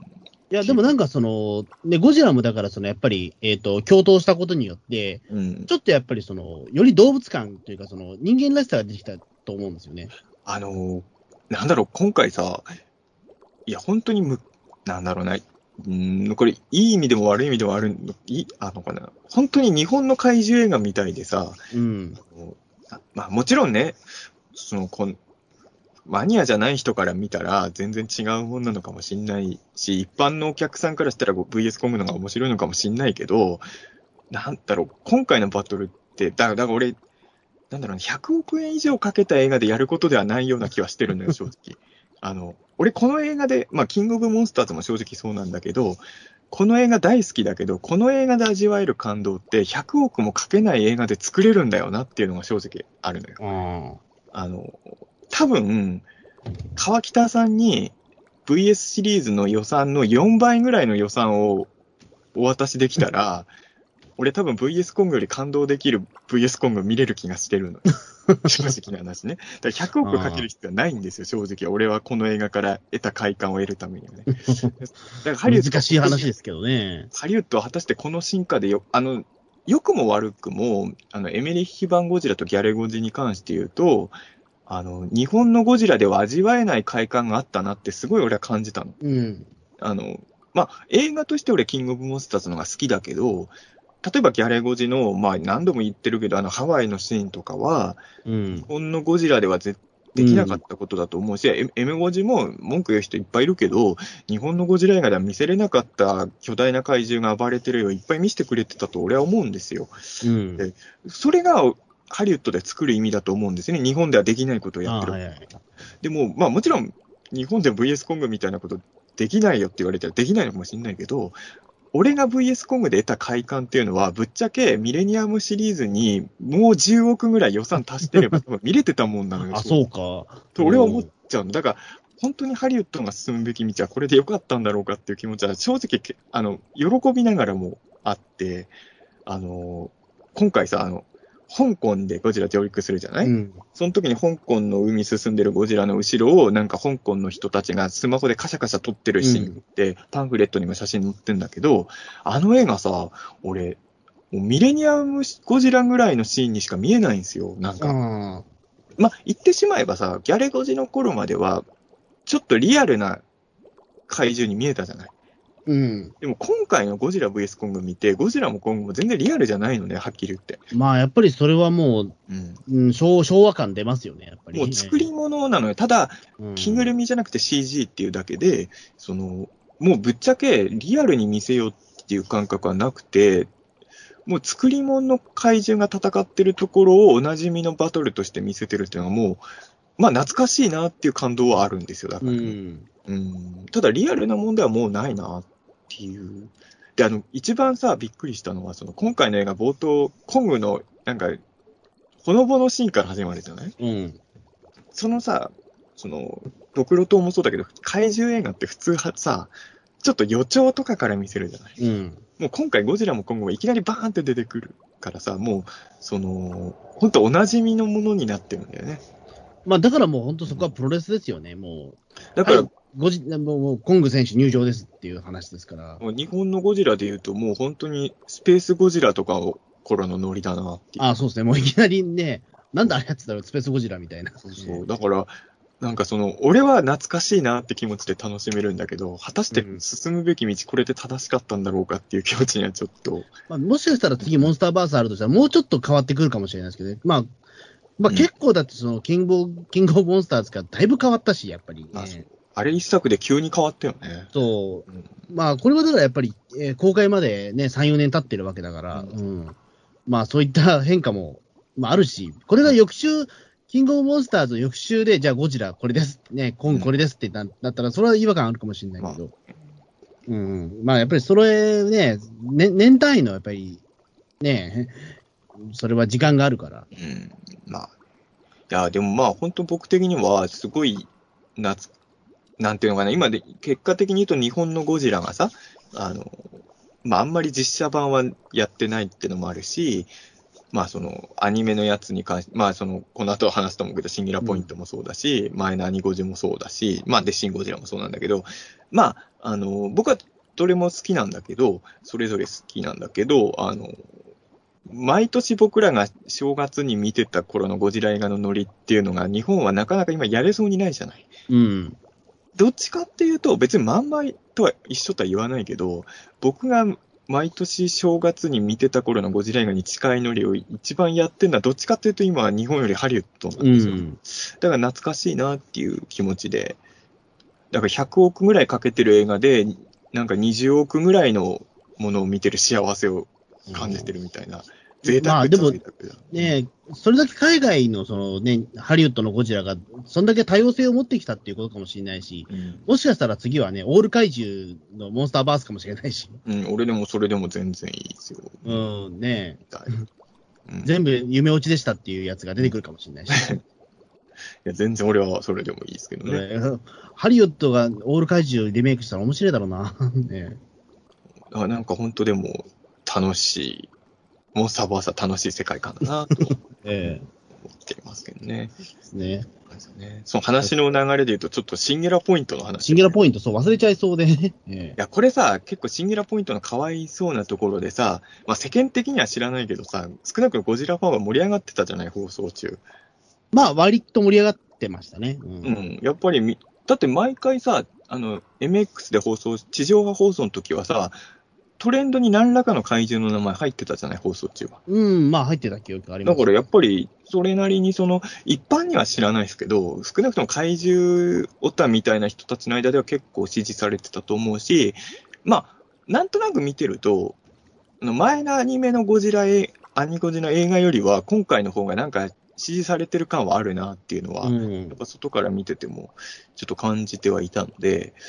うん。で、俺も正直言うと、あのーだからたまにさ、リクエスト来てたんですよ、ピータン通信の。あのー、鬼太郎みたいに、シンギュラポイントの感想会は毎週やんないんですか？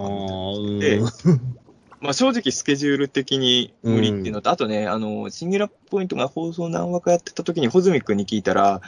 放送5、6話かやってる時に穂積君がまだ1話しか見れてないって言ってそうそうそうそう。そうどっちにしろできなかったんだけど、ただ俺の精神的なモチベーションで言うと、これ毎週めっちゃ語れんなとは確かに思ってたんですよ。あ、そうですか。毎週語りたいとこいっぱい出てきてんなって僕は思ってて、あの、あのね、まあ最初に言っちゃうと、あの、10話までは、ものすごいテンション上がってた。おー。これ全13話なんですけど、はい。あの、10話までは本当にもう1週間の一番の楽しみがこれかもっていうぐらいになってた。で、11話以降に関して言うと楽しめたんだけど、あの、うーん、まあ、なんていうのかな、もっと楽しくなると俺は思ってた正直っていう感じかな。あのー、うーん、なんだろうな、こう言っちゃあれだけど、1、2話がすげえ面白かったんですよ。あ、わかる。すごい面白かった1、。2話めちゃめちゃ面白かったし、うん。あの、アンギラス出てきたあたりがめちゃめちゃ面白かったんですよ、そうね、あの辺も良かったね。うん、でも俺そっから先は意外と、まあ、な話も難解だし、でも、アンギラス出てきたとこまでっていうことはもう7ぐらい ?6 7ぐらいかな。だから、俺とそれと中田さんと割とそうかもしれないけど、た俺だ、とそんな変わんないんじゃない？俺も10話までなんですよ。本当にめちゃくちゃ面白かった。そう、いや、だと思います。だから、あのーなんだけど、なんだ、だんだんやっぱりね、ちょっとスンとなってくるというか。あのさ、1、2話が面白かったっていうのもそこだと思うんだけど、あのーまあ、さっき言った VS コングの話にも通ずるんだけど、いきなりコング出てくるじゃない ?VS コうングが。ん。で、あのー自分は怪獣映画って予兆が好きなんですよ。うんそ。のこれから怪獣が出るぞ出るぞっていう感じとか、だんだん日常的な世界が非日常的に変わっていく瞬間のドキドキ感みたいのが怪獣もの、映画は特にあると思ってて、これってあの、俺毎週楽しみに見てるウルトラマンとかでもなかなかできないことじゃないですか、やっぱり。うん30分で終わらせなきゃいけないし、まあ、毎週怪獣出てくる世界観だしっていうので、やっぱこういう予兆が楽しめるのってどうしても怪獣映画の特権になっちゃうよなと思ってて、で、シンギュラポイントもその、なんだろう、これからすごいことが起きるぞっていう予兆の見せ方が、あ、まあ、うまいのよ。そうですね、えだから1、2話とかがすごい引っ込まれたのはそこだと思うし、あの、正直言うと10話まではその予兆が本当にうますぎて、ずっと自分なんかは感動してたんだけど、やっぱり、その予兆見せ方がワクワクがすげかっただけに、その予兆よりすご、さ予兆の先に起きることが、ちょっとこっちが期待値上げすぎちゃってたんだえあのよね。ーなんだろうな、その、これ線で見るよりも点で見た方が全然面白いわけですよね、多分。おあの、点で見るとめっちゃ面白いんだけど、その話を追っていこうとすると、うん。どっかでつまずくなっていうか、僕としては、テンション。ンが。いや、だから話も難解じゃないですか、言ってしまうと、これ。まあまあまあ、うん。っていうか、これ、もう、なんだろう、どういう話だったかって言われても、ちょっと説明しづらいじゃないですか、こういうのって。ただ、これは俺、あんまりその、結構難解って言ってる人いるじゃないですか。うん、まあ、ええそこはもう無視しりゃいいのかなと思うあの見終わった後だけど。ぼ僕の中で言うと、うん、あの正直言うと、あの、あ、別に全部のシーンの意味説明できるかって言ったらできないんだけど、うん。そんなに難解とは僕はあんま思ってなくて、あの、そこはそんなに僕は気になってないんですけど、なんだろうな、これエヴァンゲリオンもそうなんだけどさ、エヴァンゲリオン難解っていう人結構いるじゃないですか。うんで、も、俺すげえ見やすいんですよ、エヴァンゲリオンが。うんえなんでかっていうと、その、僕からしたら、世間から難解って言われてないやつで、エヴァンゲリオンで難解に感じてるのいっぱいあるんですけど、うん。あの、言ってしまえばさ、その、まあ謎はあるはあるんだけど、バックボーンってさ、それはさ、あの、うん基本ラインはすごいシンプルな話じゃないですか、エヴァンゲリオン。まあね、うん。で、ゴジラも割と僕は、しまあ特に10話まではシンプうル。ん、ちょっとね、10話以降が、うんあの、それまでのやっぱりちょっと、ちゃんと見てないと、えっ、と、その期末試験に間に合わない的な、ありますよね、ちょっとだけそれ。うーん。だな、あのね、まあ僕はでも、ストーリーがわかんないっていうよりは、10話、要は10話でようやく、あのーあのね、生部先生の音楽もバンバン使って、うんまあ言ってしまえば、僕らのよく知ってるゴジラの形が出てきて大暴れを見せるじゃないですか。うんで、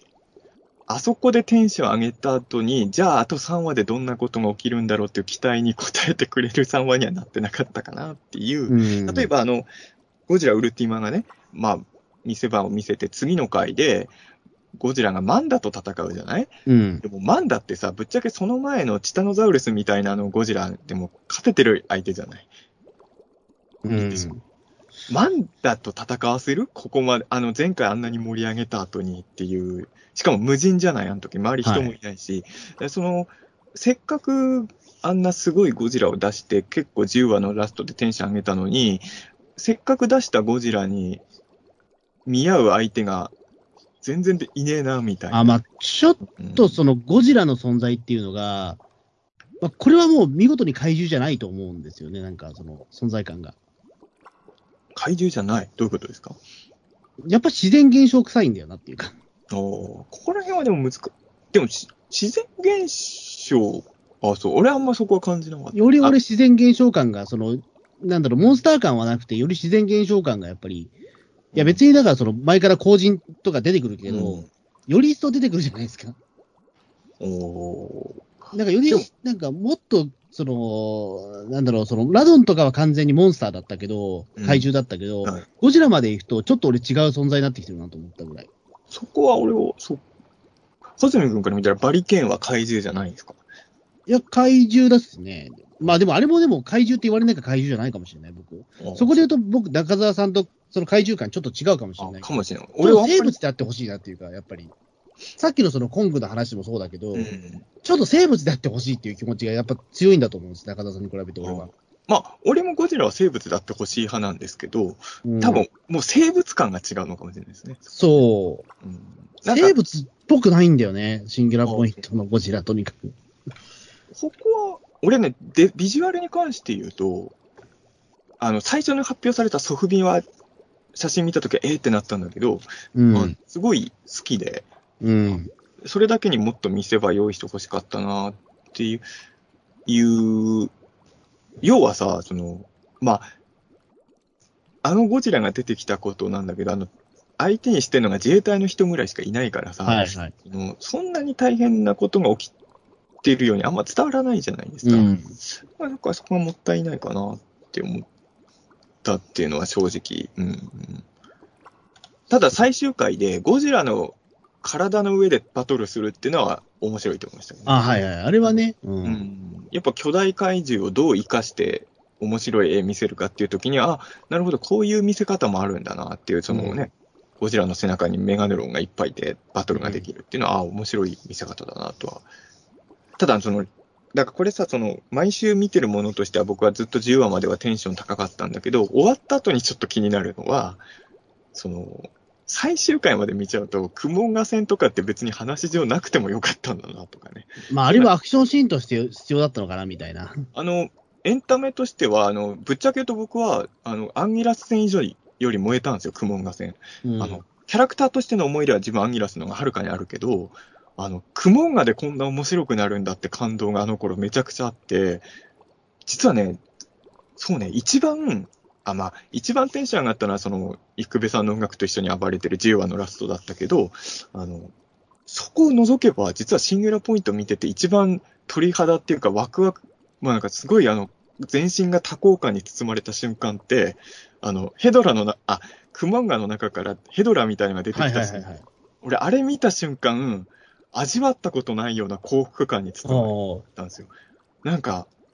なんだろう、毎週ゴジラワールドで、ゴジラ、ゴジラ、ゴジラワールドを生かしたうん。作品が毎週流れてることの幸せをあの瞬間すごい感じ、ああれがもしかしたら、割とシンギュラポイント見ててトップクラスに感動した瞬間だったんですけど、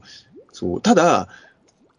なんか見てる間はすごい夢中になったし、今でもたまに見返すけど、終わっちゃうとクモンガ戦って本当にあんまり物語に関与してなかったんだなって。しかも、あの話の流れで言うとさ、ゴジラの戦いに迎えに行っていく途中でクモンガ倒して、また戻るっていうさ、あ。うん。なんかその本当にあの童貞自体が意味がないことになっちゃうじゃない？ストーリーとして。うんだからあの、終わっちゃうといろいろ気になるとこが出ただ、さっき言ったピータンとして毎週感想会やってもよかったなと思っ当時思ったのは、見てる最中は少なくとも10話まで俺不満ゼロだったっすね。うん。うん。やっぱり、その、人間対怪獣の戦いはめちゃくちゃ、めちゃくちゃ良かったし、うん正直、これ。うんその、クモンガ戦もそうだったしう、んうん。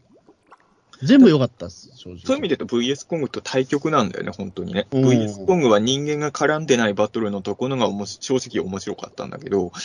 シングラポイントは怪獣だけのシーンになると、ちょっとあんまり長くは、多分あれは作り手の人たちも意識的だと思うんですよね。うん多分、ゴジラと普通の怪獣だけのバトルシーンだと持たないって判断してたと思うのよ、正直見てるとね。うんいや、だからなんかその、ね、えっと、そのアンギラスとかと、ね、えっと、その山狩りだ、山狩りのところとかすごくうん。ね、良かったですから、あのなんかちょっと、えっと、ほのぼのしてるじゃないですか、なんか。うん、わかるわかる。そのね、その市の偉い人を連れてきてね、あの、それで今から山狩りしますんで、みたいな。で、持ってくるのも結局その、クジラ用の森だったりとか。あの辺、やっぱりなんかその、なんかな、本当に怪獣映画の冒頭30分目ぐらいのシーンやってる感じがあって、すごそ。いう楽しかったんだよな。で、ね、出てきてもそんなみんなパニックにならないわけじゃないですか。そうそうそう。うん。あれとかもなんかすごくゾクゾクっとした良さがあって。ええそう、まだだから、まあ、あれだよね、ガメラ大怪獣空中決戦でいうところの最初のギャオスは、普通に捕まえてやろうって思ってるお偉いさんがね。そう、ああいうの好きなんですよ、僕は。あの辺すごいワクワクするんですよね。あの、で、しかもなんとかそれでジェットジャガーと一緒に戦って倒せるっていうか、そのね、うん。ああ、ただね、楽しかったけど、楽しかったんだけど、うん俺やっぱりさ、ゴジラ、ある意味ゴジラ以上かもしれないんだけど、アンギラス死ぬのってなんであんなに辛いんだろうね。でも全然見た目違うじゃないですか。いや、俺ね、俺、アンギラスとはちょっとごめんなさい。だから、そあの、ね、昭和のアンギラスと同一人物で僕見えなかったんで。同一人物ではないけど、いや、うんうん俺さ、ぶっちゃけ言うとさ、ゴジラよりアンギラスの死のがレアなんですよ。あの、ゴジラって何回か死んでるじゃない、うん。アンギラスって初代しか死んでないんですよ。死んでないですね。うんで、なんとなく俺の中でアンギラスって出てきても死なないキャラってイメージがああ、そっか、そっか。うんしか、も、シンギュラーポイントでも意識的だと思うんだけど、アンギラスってちょっと癒し系の演出、あんまり人殺したりしてるように見せてないじゃない、キャラうとして。ん。ラドンとかのが凶暴に見せてたじゃない、うんだから、アンギラス、殺さないのかなって思ってたの、正直。で、あの A パートで、あのアンギラス戦の時に一回死んだように見せてたら、B, あの B パートで起き上がったから、ほっとしたのよ、すごい。うん。やっぱアンギラスは死なずに済むんだと思ったら、その後やられたじゃない？うん。結構ね、あの、面白いし、全然、これ批判でも何でもないんだけど、本当にショックだったの。ああ、そうでなんで。アンギラスが死ぬと、おこんなに人は傷つくんだろうと思って、その、そう、本当に辛かった。その後、じゃあ、その、アンギラスの角で戦うのはあんまり、なんか、かわいそうと思っちゃったそこは OK なんだけど。あ、そこはいいんだ。うん。アンギラスの槍はいいアイデアだと思ったんだけど、うん。アンギラスが死ぬのはただただ辛いっていうのが、だから俺実は、あの回は、あの、アンギラスが死ぬ直前で、あの、あの見返すときは再生止めちゃうね。ああ、そうなんだ。アンギラスが死ぬとこはちょっと辛い。僕はあそこですんごいかっこいいなと思ったぐらい。いや、かっこいいんだよ、本当に。うん。あれ、僕、だからそのアンギラスを倒す瞬間が一番僕、こ興奮してたかもしれない。じゃあ、俺がヘドラが出た瞬間に興奮したようなもんですね。あ、そうそうそう。僕はあのシーンが俺最高潮だなと思った。でもさ、あの、あ俺、アンギラスの槍好きなんだけどさ、あの、アンギラスが未来を見れるみたいなこと言ってたから、俺、てっきりアンギラスの槍って、ただのあの武器じゃなくて、あの槍自体がなんかその、シンギュラポイントに関わる何かなのかと思ってたわ。まあ、それは本当動物的勘のやつだったんですよね。なんか未来予知をなんかして、要はあの、あの時点では、その後にすげえゴジラが出てきた時に対抗手段が全然ないじゃない、大竹う部。ん。だからあのアンギラスの槍がもっとすげえことするのかなってちょっと思ってたんだけど、そういうこともなかったね、別に。あの、だからなんか俺身も蓋もないこと言うけど、俺ゴジラいない方が俺面白かったかもしれないくらい。あの、あジェットジャガーで怪獣たひたすら倒す物物語だったら俺、俺ものすごく楽しめたかもしれないなと。いや、でもなでもゴジラのまあ看板は必要なんだけどさ。いや、俺別にゴジラワールド自体が好きだから、うんゴジラの出ないゴジラワールドを生かしたアニメとか、まあ実写作品も全然作っていいと思うんですけど、うん。それまあだから別に出さないこと自体、うん。うん。ただまあ、うん、だ俺本当にシンギュラポイントはでも、10話までは本当に、まあ後から見るといろいろ言いたいことあるけど、リアルタイムで見てた人間から言うと10話までは、本当にほぼ文句のつけどころはないんですよ、僕の。うんだからあの、やっぱりあの、ゴジラが出たところがクライマックスはクライマックスなんですよね。うん。そうですね。だからね、うん、まあその10話以降ってのは言ってしまうとゴ、対ゴジラじゃないですか、もう完全に。えでもさ、あのー、10話になる前のゴジラ戦は面白かったよ。全部。ああ、まあ確かに。要はあの、なんだっけ、ちょっとこ細かい用語は忘れちゃったけどさ、その、自分の肉体を変化させてミサイルから防御するとかね。ああ、そうそう、そのシーンもありましたね。よかったとあ。れもよかったな。うん。し、なんか、輪っかでラドン倒すとこもちょっと好きです。うん。こいつミニラなんかい？みたいになるシーンとかも、うん、個人的には、うん。いや、で、あの、さ最初にも言ったけど、別に11話以降が全然ダメってことじゃなくて、うん。あくまでも、その、10話までの見せ方で上げすぎた期待値に応えれる残り3話じゃなかったなっていうのが個人的な。うーん、ねえ。いや、いや、だから、すごい、なんかね、いうん、よ、良かった部分はあるんですけど、なかなかその、いや、だから見方が分かってなかったかもしれないです。僕、最最終話まであんまり、そこで言うと。あ、俺はでも、うん、そっか。まあ、いや、でも正直言うと、あの、なんて言うんだろう。僕僕の個人的なことで言うと、ガメラ2とかを見て面白くないっていう人もちろんいるんだけど、うん。正直俺は分かんないんですよ。あのガメラ2を見てつまんないっていう人の意味が分かんない。これ本当に正直な感想なのね、これは俺の。うんあれ誰、全人類が見て面白いはずだろうって俺は思ってるんだけど、まあ、そう、まあ、全人類とは言わないけど、うん。まあまあ、面白いですよ。えー面白い映画ですよ。シングラポイントが面白くないっていう人がいても、それは全然しょうがないかなとう、ん。俺は面白かったけど、正直結構人選ぶ作りだとは思うので、うん。なんかまあ、合わないっていう人が、あのーだから、1から10まで楽しもうと思っている人はちょっと合わないと思いますよ、多分。でも俺はそういうタイプですよ。だから11話以降がちょっと、あ、そうか、そうか。ん俺はだからういん。10話までは本当に細かいところ、あの怪獣が出てないところも含めて、すげえ楽しかった。全部。そうですね。うんうん大阪の大、ダイアゴナライザーでしたっけ？うん。あの辺もすごいす、やっぱキャラがみんな立っててさ、うん、あ言ってしまえばさ、あの、メイちゃんパートの方のが怪獣はあんま出てきてないわけじゃない、うん割合としては。でも俺、メイちゃんパートもすごい、俺さ、あんまり声優さんの、この声優さんのいいなっていう話しないじゃないですか。これ、鬼太郎の感想会に、あの、メイの声優さんいいですね。はいはいはい。俺今さ、全カイジャーもハマってるからさ、うん。あの、全カイジャーの、あの、ピンクの、まあ、こほら、今回の全カイジャーって人間のキャストじゃないじゃない。あの、はいピンクのロボ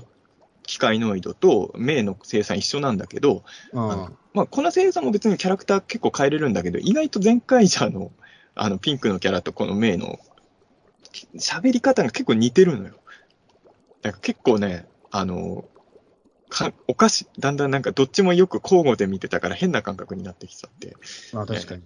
でものあれですよね、グリッドマンの、あれですよ、ね。あ、そうそう、立夏の。うんリそうそうでも、立夏の時とは声だいぶ、だいぶ違いますけど喋り方変えてるからね。あの、でも、あの、前回者のマジーヌとはすごい似てるのよ、テンションがね。うん。おーっと思ったんですけど、うん。なんかね、難しいセリフも、のやり取りしてるシーンも面白く見せるようにいろいろ工夫してんな。あまあ、工夫はしてますね。やっぱりわ、ねえすんげえ、なんか、一応伝えようとしてるっていうのはわかるから。ううんん。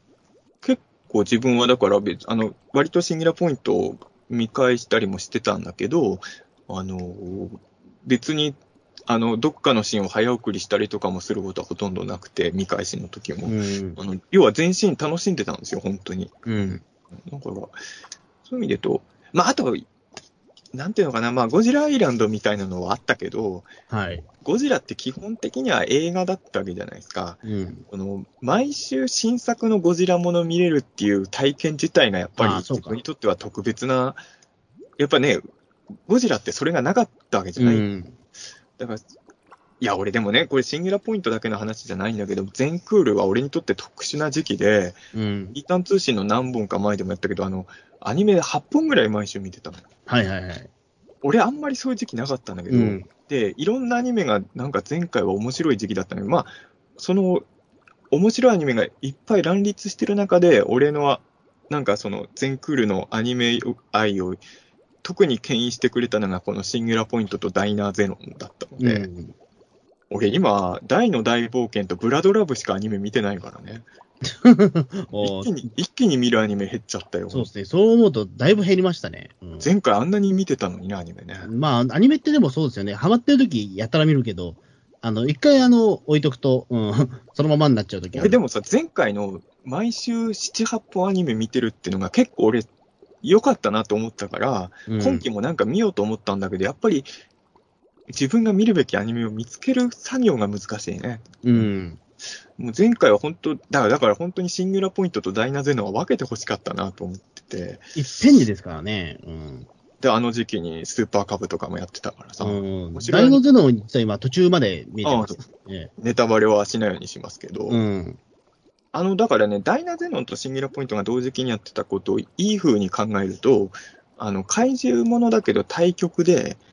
ダイナゼノンってのは本当にテレビの特撮ものの世界観をアニメでやってる気がして、うん。本当に毎週違う怪獣が出てきてヒーローがやっつけるっていうおなじみのフォーマット。で、ゴジラのアニメも、それをやることもできたと思うんですよ。それこそあの、エメゴジのアニメ版って、あの、人間の味方になったエメリヒゴジラが毎週違う怪獣と戦うっていうやつなんですけど、ああいう風にゴジラもやれたと思うんだけど、うんシンギュラポイントはどっちかっていうと怪獣映画っぽい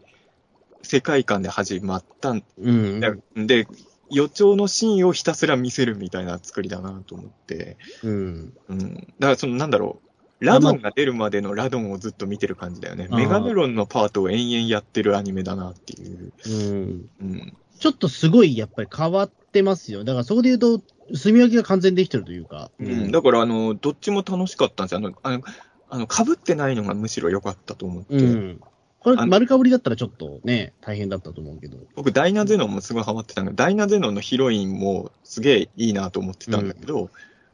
まあ、ダイナゼノンのヒロインとゴジラシンギュラポイントのヒロイン、どっちも可愛いんだけど、可愛さの質も全然違うもんね。まあそうっすね。まあ、なんかその、出てる人も全然違うし、やっぱり。うんやっぱりダイナゼノンの方は、あ、やっぱり、あ、アニメの、アニメだなって感じじゃないですか。やっぱアニメの、やっぱり可愛いキャラだなっていう感じはするけど。うん。でもむず、いや、でもそれも難しいところだけどな、どうなんだろ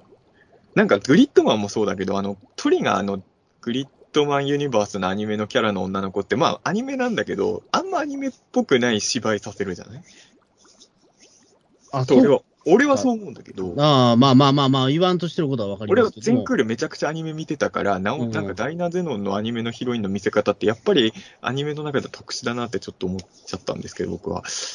うん。なんかね、俺のイメージで言うと、南ゆめちゃんは、うん。現実にいたらみんなが可愛いっていうキャラだと思うね、本当に。うん神の命ってさ、多分あの世界観でも特別可愛い子じゃないよね。まあ全然そういう描写ないですからね。っていうか、むしろ、あの、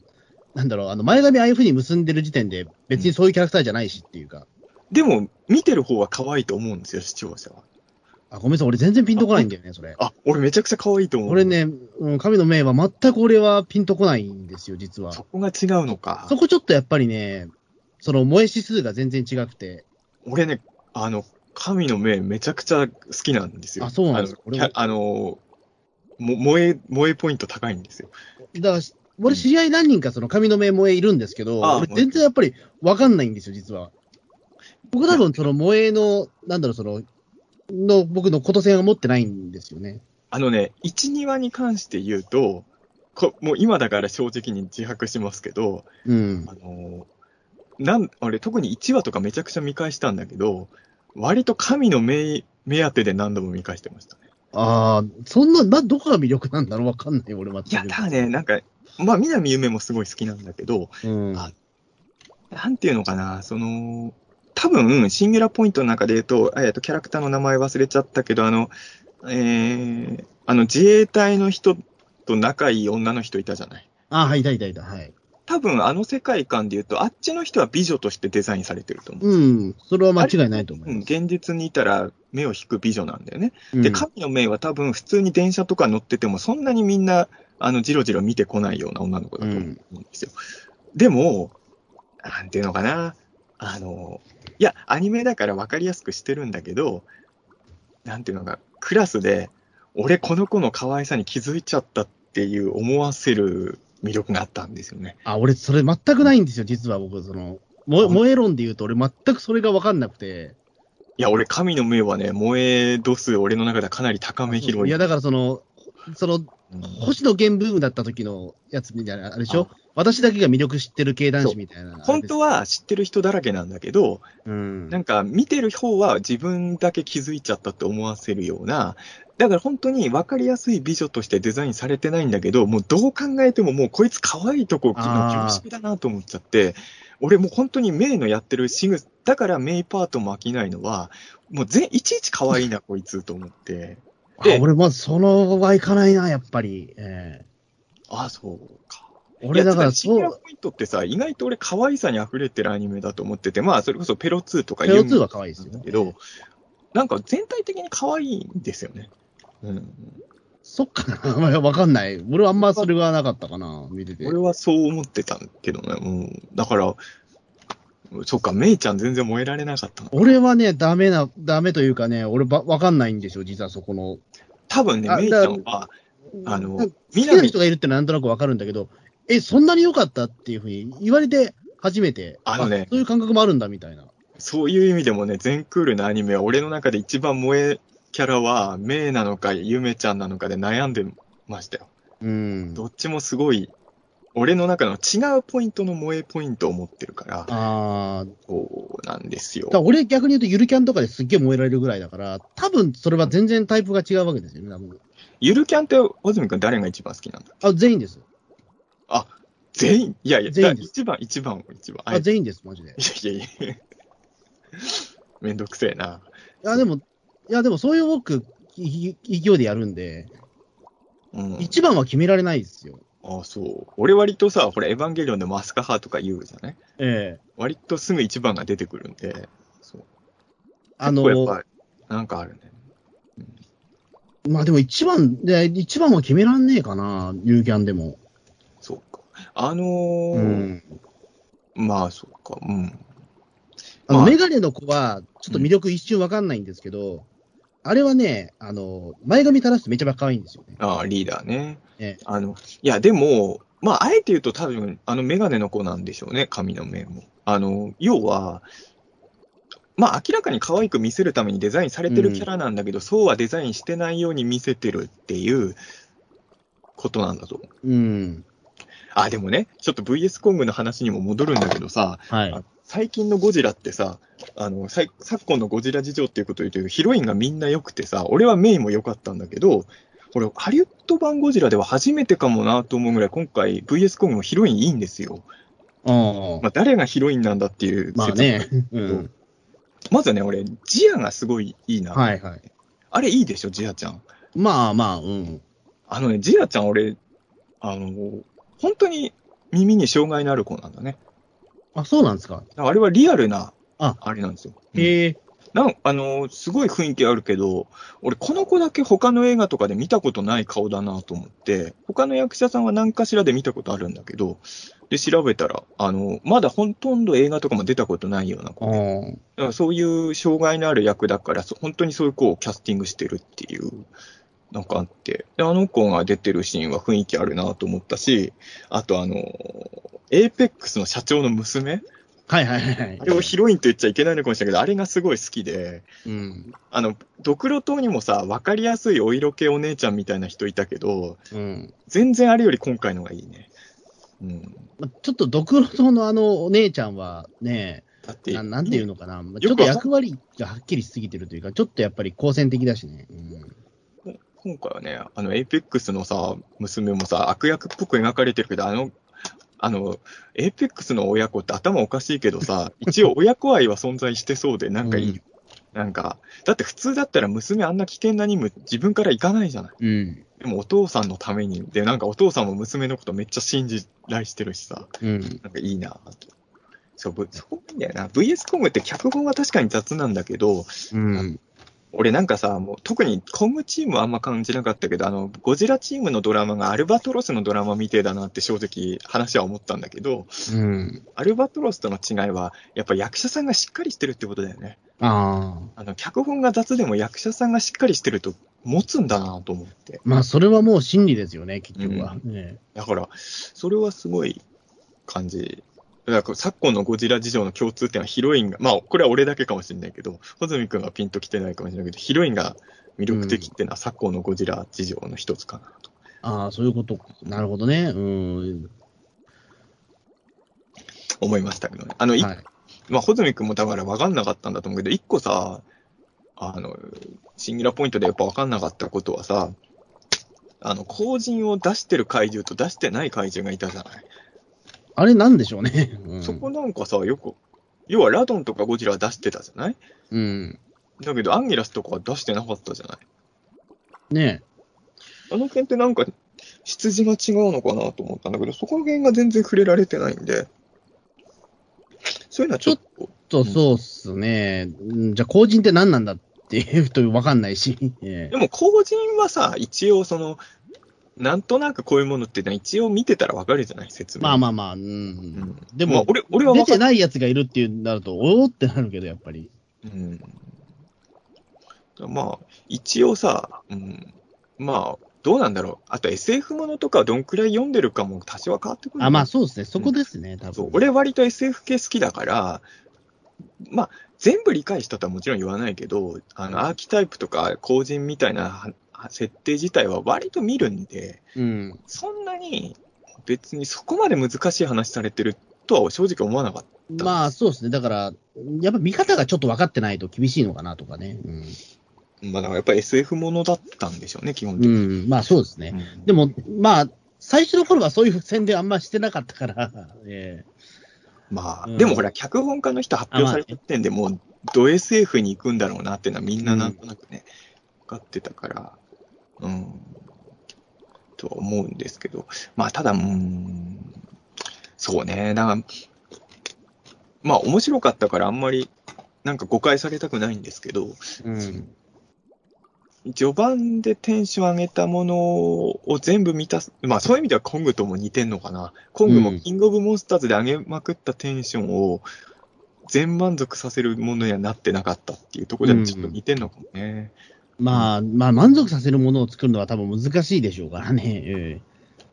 えまあ、まあ、ここは良かった。で、ここはやっぱりちょっと俺には分かんなかったかなぐらいのものがうん。あああって全然いいと思うし、完璧なものは出出てこないでしょうからね、やっぱり。ええなかないか。や、でも、いや、本当にでもね、あの、こう、こういうチャレンジは今後も続けてほしいというか、まあ、本当ゴジラの可能性がぐっと広がったなというか、この、いや、この1年というかなというか、うん。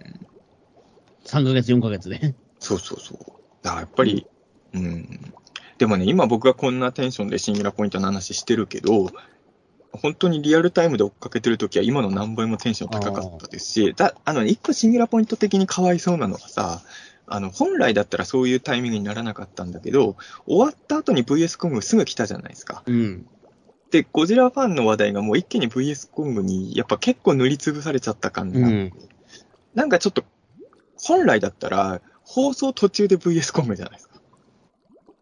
ねああ、はいはいはい。だから多分放送の途中で VS コングも効果あって、さらにそのままシンギュラポイントもやってるっていうタイミングだったら、シンギュラポイントはもうちょっと、なんかずーっと語り続かれてたような気がずっとしたんだけど、ちょっとタイミング的に、今、ゴジラファンの気持ちは割とコングに持ってかれちゃっててかわいそうだなっていう気がちょっと、はいはいはいはい。うん、しちゃうんですけどね。うんまあねちょっとそれでね、うん一応だからその祭りとしてはもう終わった感じになっちゃってるから。ねまあね、2期やるのかなどうなんですかまあ、またこれもね、またなんか、またこの、俺メカゴジラ落ちですけど、そうそう何何回目の、何回目かのメカゴジラ落ちなんですけど、なんかみんなメカゴジラ好きやね。なんかオチに持ってきてさ、なんかそのメカゴジラの話をなんかずっとしちゃいけないんじゃないかみたいな。うん。うんその前のアニフジもそうだし、そう、ね、メカゴジラね、シティの話はあんまりそれできなかったし、その見てない人の前では。うんなんかメカゴジラの話を俺人前でしちゃいけないんじゃないかっていう錯覚がずっと。確かにね。うん。いや、でもなんか、ね、ねレディープレディーレイプレイ1もそうですよ。メカゴジラの話をしちゃいけない雰囲気もあったし。確かにね。そうね。みんなメカゴジラ好きなんやな。ねうん、うん、てかまあなんか、いや、やっぱロマンがあるんじゃないですか、やっぱり。そうかな。まあ俺はほら、何度も言ってるようにね、ガイガー派だからさ、まあそうですね。うそんなに、いや、メカゴジラも好きだけど、そこまで何を置いてもメカゴジラっていう感覚にはないからさ。うん。まあ一応だから人間がそのね、作ったものが、そのゴジラと戦っているのが、まあやっぱりロマンはあるんじゃないですか、やっぱり。うんそれ宇宙人の時もそうだったんですか？いや、だからそれはちょっとあれでしたけど、最初が一番トリッキーなんですけど、えー結局あれ。いや、まあでも、そうね、なんか、うん。なんかでもメカゴジラで言うとさ、あの、レディープレイヤー1が言ってしまえば最初の昭和メカゴジラオマージュだったでしょ、うん。で、本来の公開順だと VS コングのが先だったから、そう言って言うと、ちょっとキングギドラをモデルにしてるって意味で言うと、VS メカゴジラっぽさがあるじゃないですか。うん。で、えー、シンギュラポイントのメカゴジラは気流っぽいじゃないですか。ああ、ゴジラはいはい。でなんか本当に、この短期間でメカゴジラの歴史を全部復習した感があり、不思議だなーっていう。なんな別にハリウッドとシンギュラポイントで情報交換とかそんなしてないと思うけどね。全くしてないと思いますよ。ええ偶然にいるんだね、こういうのってね。ああ、ね、これね、デザイン丸かぶりだったらちょっとあれでしたもんね。ええいや、この間映画秘宝を読んでたらさ、VS コングの監督のアダム監督がさ、あの、レディープレイヤー1に最初メカゴジラで出る出るって聞いた時はめっちゃ腹立ったって言ってて、まああそらそうだよね。あの、だって VS コングのある意味隠し玉キャラじゃないですか、メカゴジラ。うんで、ハリウッドでメカゴジラ出すっていうのが売りなのに、そのちょっと前にスピルバーグに出されちゃうっていうのはタイミング的にはやられたってなるよね。あ不思議。まあ、まあでも、ね確かにまあ、制作者側はそうかもしれないけど、意外とそう、そういう感じはなかったけどね、やっぱり。うんね。まあ、メカゴジラもおなじみのキャラクターっちゃキャラクターだし、みたいな。まあねでも、まあ、考えようによっては、確かに VS コングのメカゴジラはレディープレイヤー1がんなかった方がもっと感動した可能性はあるかもなって。確かにちょっと、ハリウッド版メカゴジラ一応2度目だからなっていう。あ、そうか。うんだけど。しかも隠し玉としてのね、そあの、期待をされちゃってるというか、うん、ちゃんとだからメガゴジラの映画をちゃんと作ってほしいですね、今度はね。でもメカゴジラって主演は難しそうなキャラなんだよな。まあ確かにね。うん。なんかまあ、ちょっと、ただまあ、VS コングのメカゴジラ自分実はすごい好きなんで、うん。初見の時はあんま好きじゃなかったんだけど、今はすごい好きなんで、うん、よかったっすよ、あいつはね。うんね。ね、ジェットジャガーどうでした？でも、シンギュラポイントの。いや、よかったよかった。あの、あのね、だからその、正直言うと僕、シンギュラポイントは予告見てた時はあんま期待高くなかったんですよ。うん。あの、あんまり俺の好きな方向性に行かなそうと思ったのは、うんこれはまあ人によりけれど自分、ロボットものにそんなに愛がないので、はいはい。もちろん好きなんだけど、怪獣ものと比べたら全然愛がないので、あの、要はあの、ジェットジャガーが主役でいろ、あ、さっきだから、穂積君がそれこそ言ったような話なんだけど、予告見たら、俺、ジェットジャガーがいろんな怪獣と戦っていくアニメの予告にしか見えなかったんですよ。うん。で、まあ別にジェットジャガーはキャラとしては好きだし、ゴジラ対メガロも嫌いじゃないけど、なんかゴジラで一番見たいものがあれかっていうと俺は違うから、うん。ああ、そっち方向のアニメなのね、ぐらいの気持ちでいたら、始まってみたらどっちかっていうと、ジェットジャガーが出てきた頃のゴジラよりは、それより前の初期の怪獣映画みたいなノリで始まったから、うん。あの、いい意味で予想と違ってたんですよ。ねだから、最初はもっとロボットものなのかなと思ったの。うん。で、そっちにならなかったから、俺的には良かったっていう。まあ、ロボットものって、まあ、やっぱりその、ね、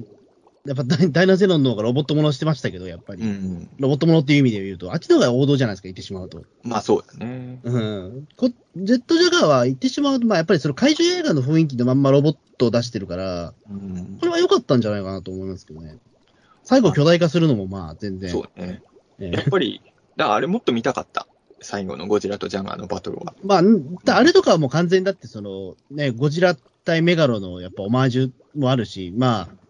ななんだろう、やっぱりふ一番腑に落ちるのは、やっぱりその、ジェットジャガーがなんで巨大化したのかをすごくか、ね、SF 的に交渉したものがあれなのかなみたいな。だから、なんでそんなせシリーズにしようと思ったのかが一番気になるけどね。であれが、まあそこで言ってしまうと、俺はもう笑ってしまったからもういか、ね、負けたなと思ったけど、そこで言うと。まあ、俺もだからそこはすごい良かったし、あのー一応そのジェットジャガーの巨大化に対してある程度 SF 的に説明できたっていうのはやっぱ感動はもちろんありましたけど。まあもちろんこれ説明しろって言われてもできないけど、ええそのシンギュラポイントのあれを考えても、ええあー まあ結局そういうもんなんだなみたいな。うんでもそこを真面目に考えたのってすごくいいなと思いましたけどね。そうそうそう。やっぱり感動したし、うんまあ、結局ゴジラファンがすごいネタにしてたとこじゃないですか。うんそのベッドジャガーだけ。そのネタにしてたところをすごい真面目にアプローチするっていうのはすごい、あの、遊びとしては面白いじゃないですか。そう。だうん。だから、その、僕もだから10話、12、ね、12話あたりはちょっとやっぱり、どうなっちゃうのかなと思ったけど、最後のジェットシャーが全部許しちゃったなというか。まあね、そう、ラストね、いい、いいんですよ、本当にね。気持ちよくて。うん、ねでも本当、怒涛の展開すぎるから、うん、ちょっと感情が追いついてないんですけど、やっぱり正直。ちょっと最終回でやんなきゃいけないことが多すぎたんだろうね、多分ね。うん、ね。はいまあでもそのジェットジャガーってさ、俺昔からさ、あの、嫌われてる怪獣みたいによく言われてるけど、うん。あの、まあよく言うんだけど、その、抱かれたくない男ランキングとかもそうだけど、1位の人って美味しかったりするじゃない。うん。あの、俺もす、あの、住みたくない県ランキングでず何年も1位だった茨城の人間だから思うんだけど、あの、ワースト1位はまだいじりやすいし、うん意外と目立ってるんですよ。で、その、ジェットジャガーも一番ダメなやつとしてすごいいじられてきたから、実は美味しい位置で、うんあゴジラ怪獣の中でも、シンギュラポイントとか関係なしに、ジェットジャガーって商品化される率も結構多いんだよね、むしろ。うん、ね。うん、だから、実は嫌われてるようで恵まれてる位置なんですよ、ワースト1って。だから俺、本当に恵まれてないのは、ワースト2だと思ってるんですよ。そう。だから、あの、ゴジラは、やっぱ次はガバラをね、大事そう、に。僕もガバラがね、ワースト2って言うときにガバラがやっぱ頭に浮かんで、うん。あの、ゴジラマガジンの嫌いな怪獣ランキングの2位がガバラだった。うん、ねガバラに似たやつは出てきましたけどね。そうそうそう。今回ちょっとね、だからあれ、あいつガあバラいつガバラじゃゃねえんだって、ちょっと途中で気づいたけど。なりましたけど。うん。ねジェットジャガーはね、結構ね、昔から扱い良かったんですよ、そういう意味ではね。うん。まあ、ここまでいい扱いにされるとは思わなかったけど。ううん。だからまあ、まあでも今回改めてね、活躍見れいや、だからやっぱね、俺さっきのヘドラが出た瞬間感動したっていうのもそうなんだけど、あの、やっぱゴジラワールドのキャラがそもそもやっぱ好きなんだろうね。うん。やっぱり、うーん、まあ一番、まあ、ゴジラが暴れてるとこを除けば一番感動したのが、クモンガから出たヘドラっていうのはどうなんだろうとはちょっと思うけど、うん、まあ感動しちゃったもんはしょうがないですからね。ええうんやっぱあの、まさかここでと思ったもんね。うん、だからそこを大事にしてほしいですよ、そういう ええ驚きをね。驚きはね、えうんやっぱあの、いろんなキャラを生かしてほしいというか、あの、シンギュラポイントのすごい良かったなと思ったところは、えうん。まあ、そのハリウッド版も含めて、その、さまあ、ゴジラをなんかやるっていう時には、大体キングギドラ、モスラ、ラドン頼み、メカゴジラ頼みってなったじゃないですか。その、シンギュラポイントに関して言うと、まあ、ラドンはいたけど、まあ、モスラは、モスラとかあれはもうただのサービスじゃない？メカゴジラ。うん要は言ってしまえば、その、あの辺の、いつも頼ってるメンバーに頼らずにシリーズを作ったっていうのは、俺はやっぱりすごいいいことだと思ってて、うん別にキングギドラ、モスラ、メカゴジラ以外にも、ゴジラっていいキャラいっぱいいるから、うん。それは、今回のシンギュラポイントが成功だとすれば、今後もちょっと、まだあんまり活躍、再登場の機会とかないゴジラ怪獣にスポットライト当ててほそうですね。やめてほしいなって思って。まあ全然まだね、うんスポットライト当たってるのはたくさんいるし、まあ別にヘドラがもう一回出てきても俺いいと思いますし、全然、全然いい。だから、うんその、それこそモンスターバースだって、あの、まあ、なんかね、VS コムでとゴジラの契約一旦切れるらしいから今後どうなるか本当わかんないんですけど、うんあの、まあ、東宝もどういう考えなのかわかんないけど、まあ、もうバラゴンとかアギラスとかさ、あの辺もやっぱりね、どんどん出してあげてほしいんですよねで。すね。うんラドン、キングギドラ、モスラだけじゃなくてね。うん。で、なんか、あんまり人気ない、知名度ない怪獣はちょっと安めに貸してもいいと思うんですね。えあんまり高値つけずに、いやだってあれだよ、キングオブモンスターズのラストのヒレフス怪獣も、本当は監督はあの東方怪獣でやりたかったえらしいです。ああ、ね、東方怪獣の方が盛り上がったとは思うけど。でも、東方怪獣を使う場合はお金払わなくちゃいけなくてう、ん諦めたって言うんだけど、ハリウッドが諦めたっていうことは決して安い額じゃなかったと。まあそうですね。うん、だから、一律なのかな？それともちょっとランクがあるのかな？ランクないとおかしいと思うよ。さすがにささす、がにね。うん俺好きだけどさ、バランとラドンのレンタル料が一緒だったら、それは普通、商売としてはラドン取るしかないじゃない。うん。うん、だから、あの辺、ゴロザウルスとかあの辺は安めに東宝は使わせてあげるみたいにして、シンギュラポイント。包括契約してもらうしかないですよね、もうね。うんあの、サブスクみたいな感じで、使っ、うんどんだけ使っていいよみたいなね。えいや、本当にね、ゴジラは魅力的なキャラクターがいっぱいいるんで、いろんなキャラクターたちを生かしてあげてほしいなっていうのが僕の願いですね。ねうんうんああと、シンギュラポイントはエンディングがすごい好きでした。あまあ、それはね、みんな、オタクはみんなそうだろうね。あれはいいっすね。えやっぱ、あれを見るとなんか分かってくれてる人たちが作ってるから、ちょっとあ、だから、その、なかなかゴジラが出てない間も、あのエンディングを作ってくれてる人たちだから安心だろうっていう安心感をね、提供してくれてたっていうのはそう。あれ、ね、あれでだいぶす、ね、なんか、うん、救われたわけじゃないけど、やっぱり、ああ、見てよかったなっていう感じは、やっぱり、うんあれがないと終わんないな、みたいな。そうそうそう。だから、はい絶対飛ばせないエンディングですね、あれね。うん。いつも同じ映像だけどね、あれはないと、うん。正直オープニングはどっちでもよかったんだけど、エンディングは、うん。あ、そう。オープニングもでも俺すごい好きだけどな。うん。いいオープニングですよ。ええ確かにね。うん。まああそんな感じですかね。そうですね。まあ、とりあえず、あの、昨今のゴジラ事情としてはね、どちらも僕は、あの、もちろん100点ではないんですよ。でも、ええまあ、はっきり言ってでもゴジラみたいなものに関して言って、もう100点って僕ら無理じゃないですか。まあまあまあ。多分、もういろんな思い入れとかがあるから、どうしてもこだわりとかも出ちゃうから、うんまあ、ただ、ほぼ同時期に、V、ゴジラ VS コングとゴジラシンギュラポイントっていう、同じゴジラを題材にしたけど、全然楽しみ方の違う2作が、どっちもあったっていうのはすごい良かったなと。うん、ねえ、まあ、いろいろ偶然というか、まあ、コロナ禍っていうことがあってね、そうそう。まあ、偶然こうなってしまった部分もあるんだろうけど、狙ったタイミングではないんだけどね。そう、でもまあ、これはこれで、またちょっとね、ゴジラの、また新しいね、あの可能性がまた広がってるんだな、みたいなのは。なんで今後もちょっとね、あの、ほら、今次のゴジラなんかあるっていう予定が一切発表されてない。だから、しばらくゴジラ界ピーターン通信はないと思うから、ええいやー、まあえね、新作はないからね、少なく新作がちょっとないみたいだから。うんちょっと本当に早く新作の発表してほしいなと。ねえゴジラは終わらせちゃ絶対いけないですからね。えうん。よろしくお願いします。東宝さんはいというわけで。はい。そんな感じでどうもありがとうございまししてました。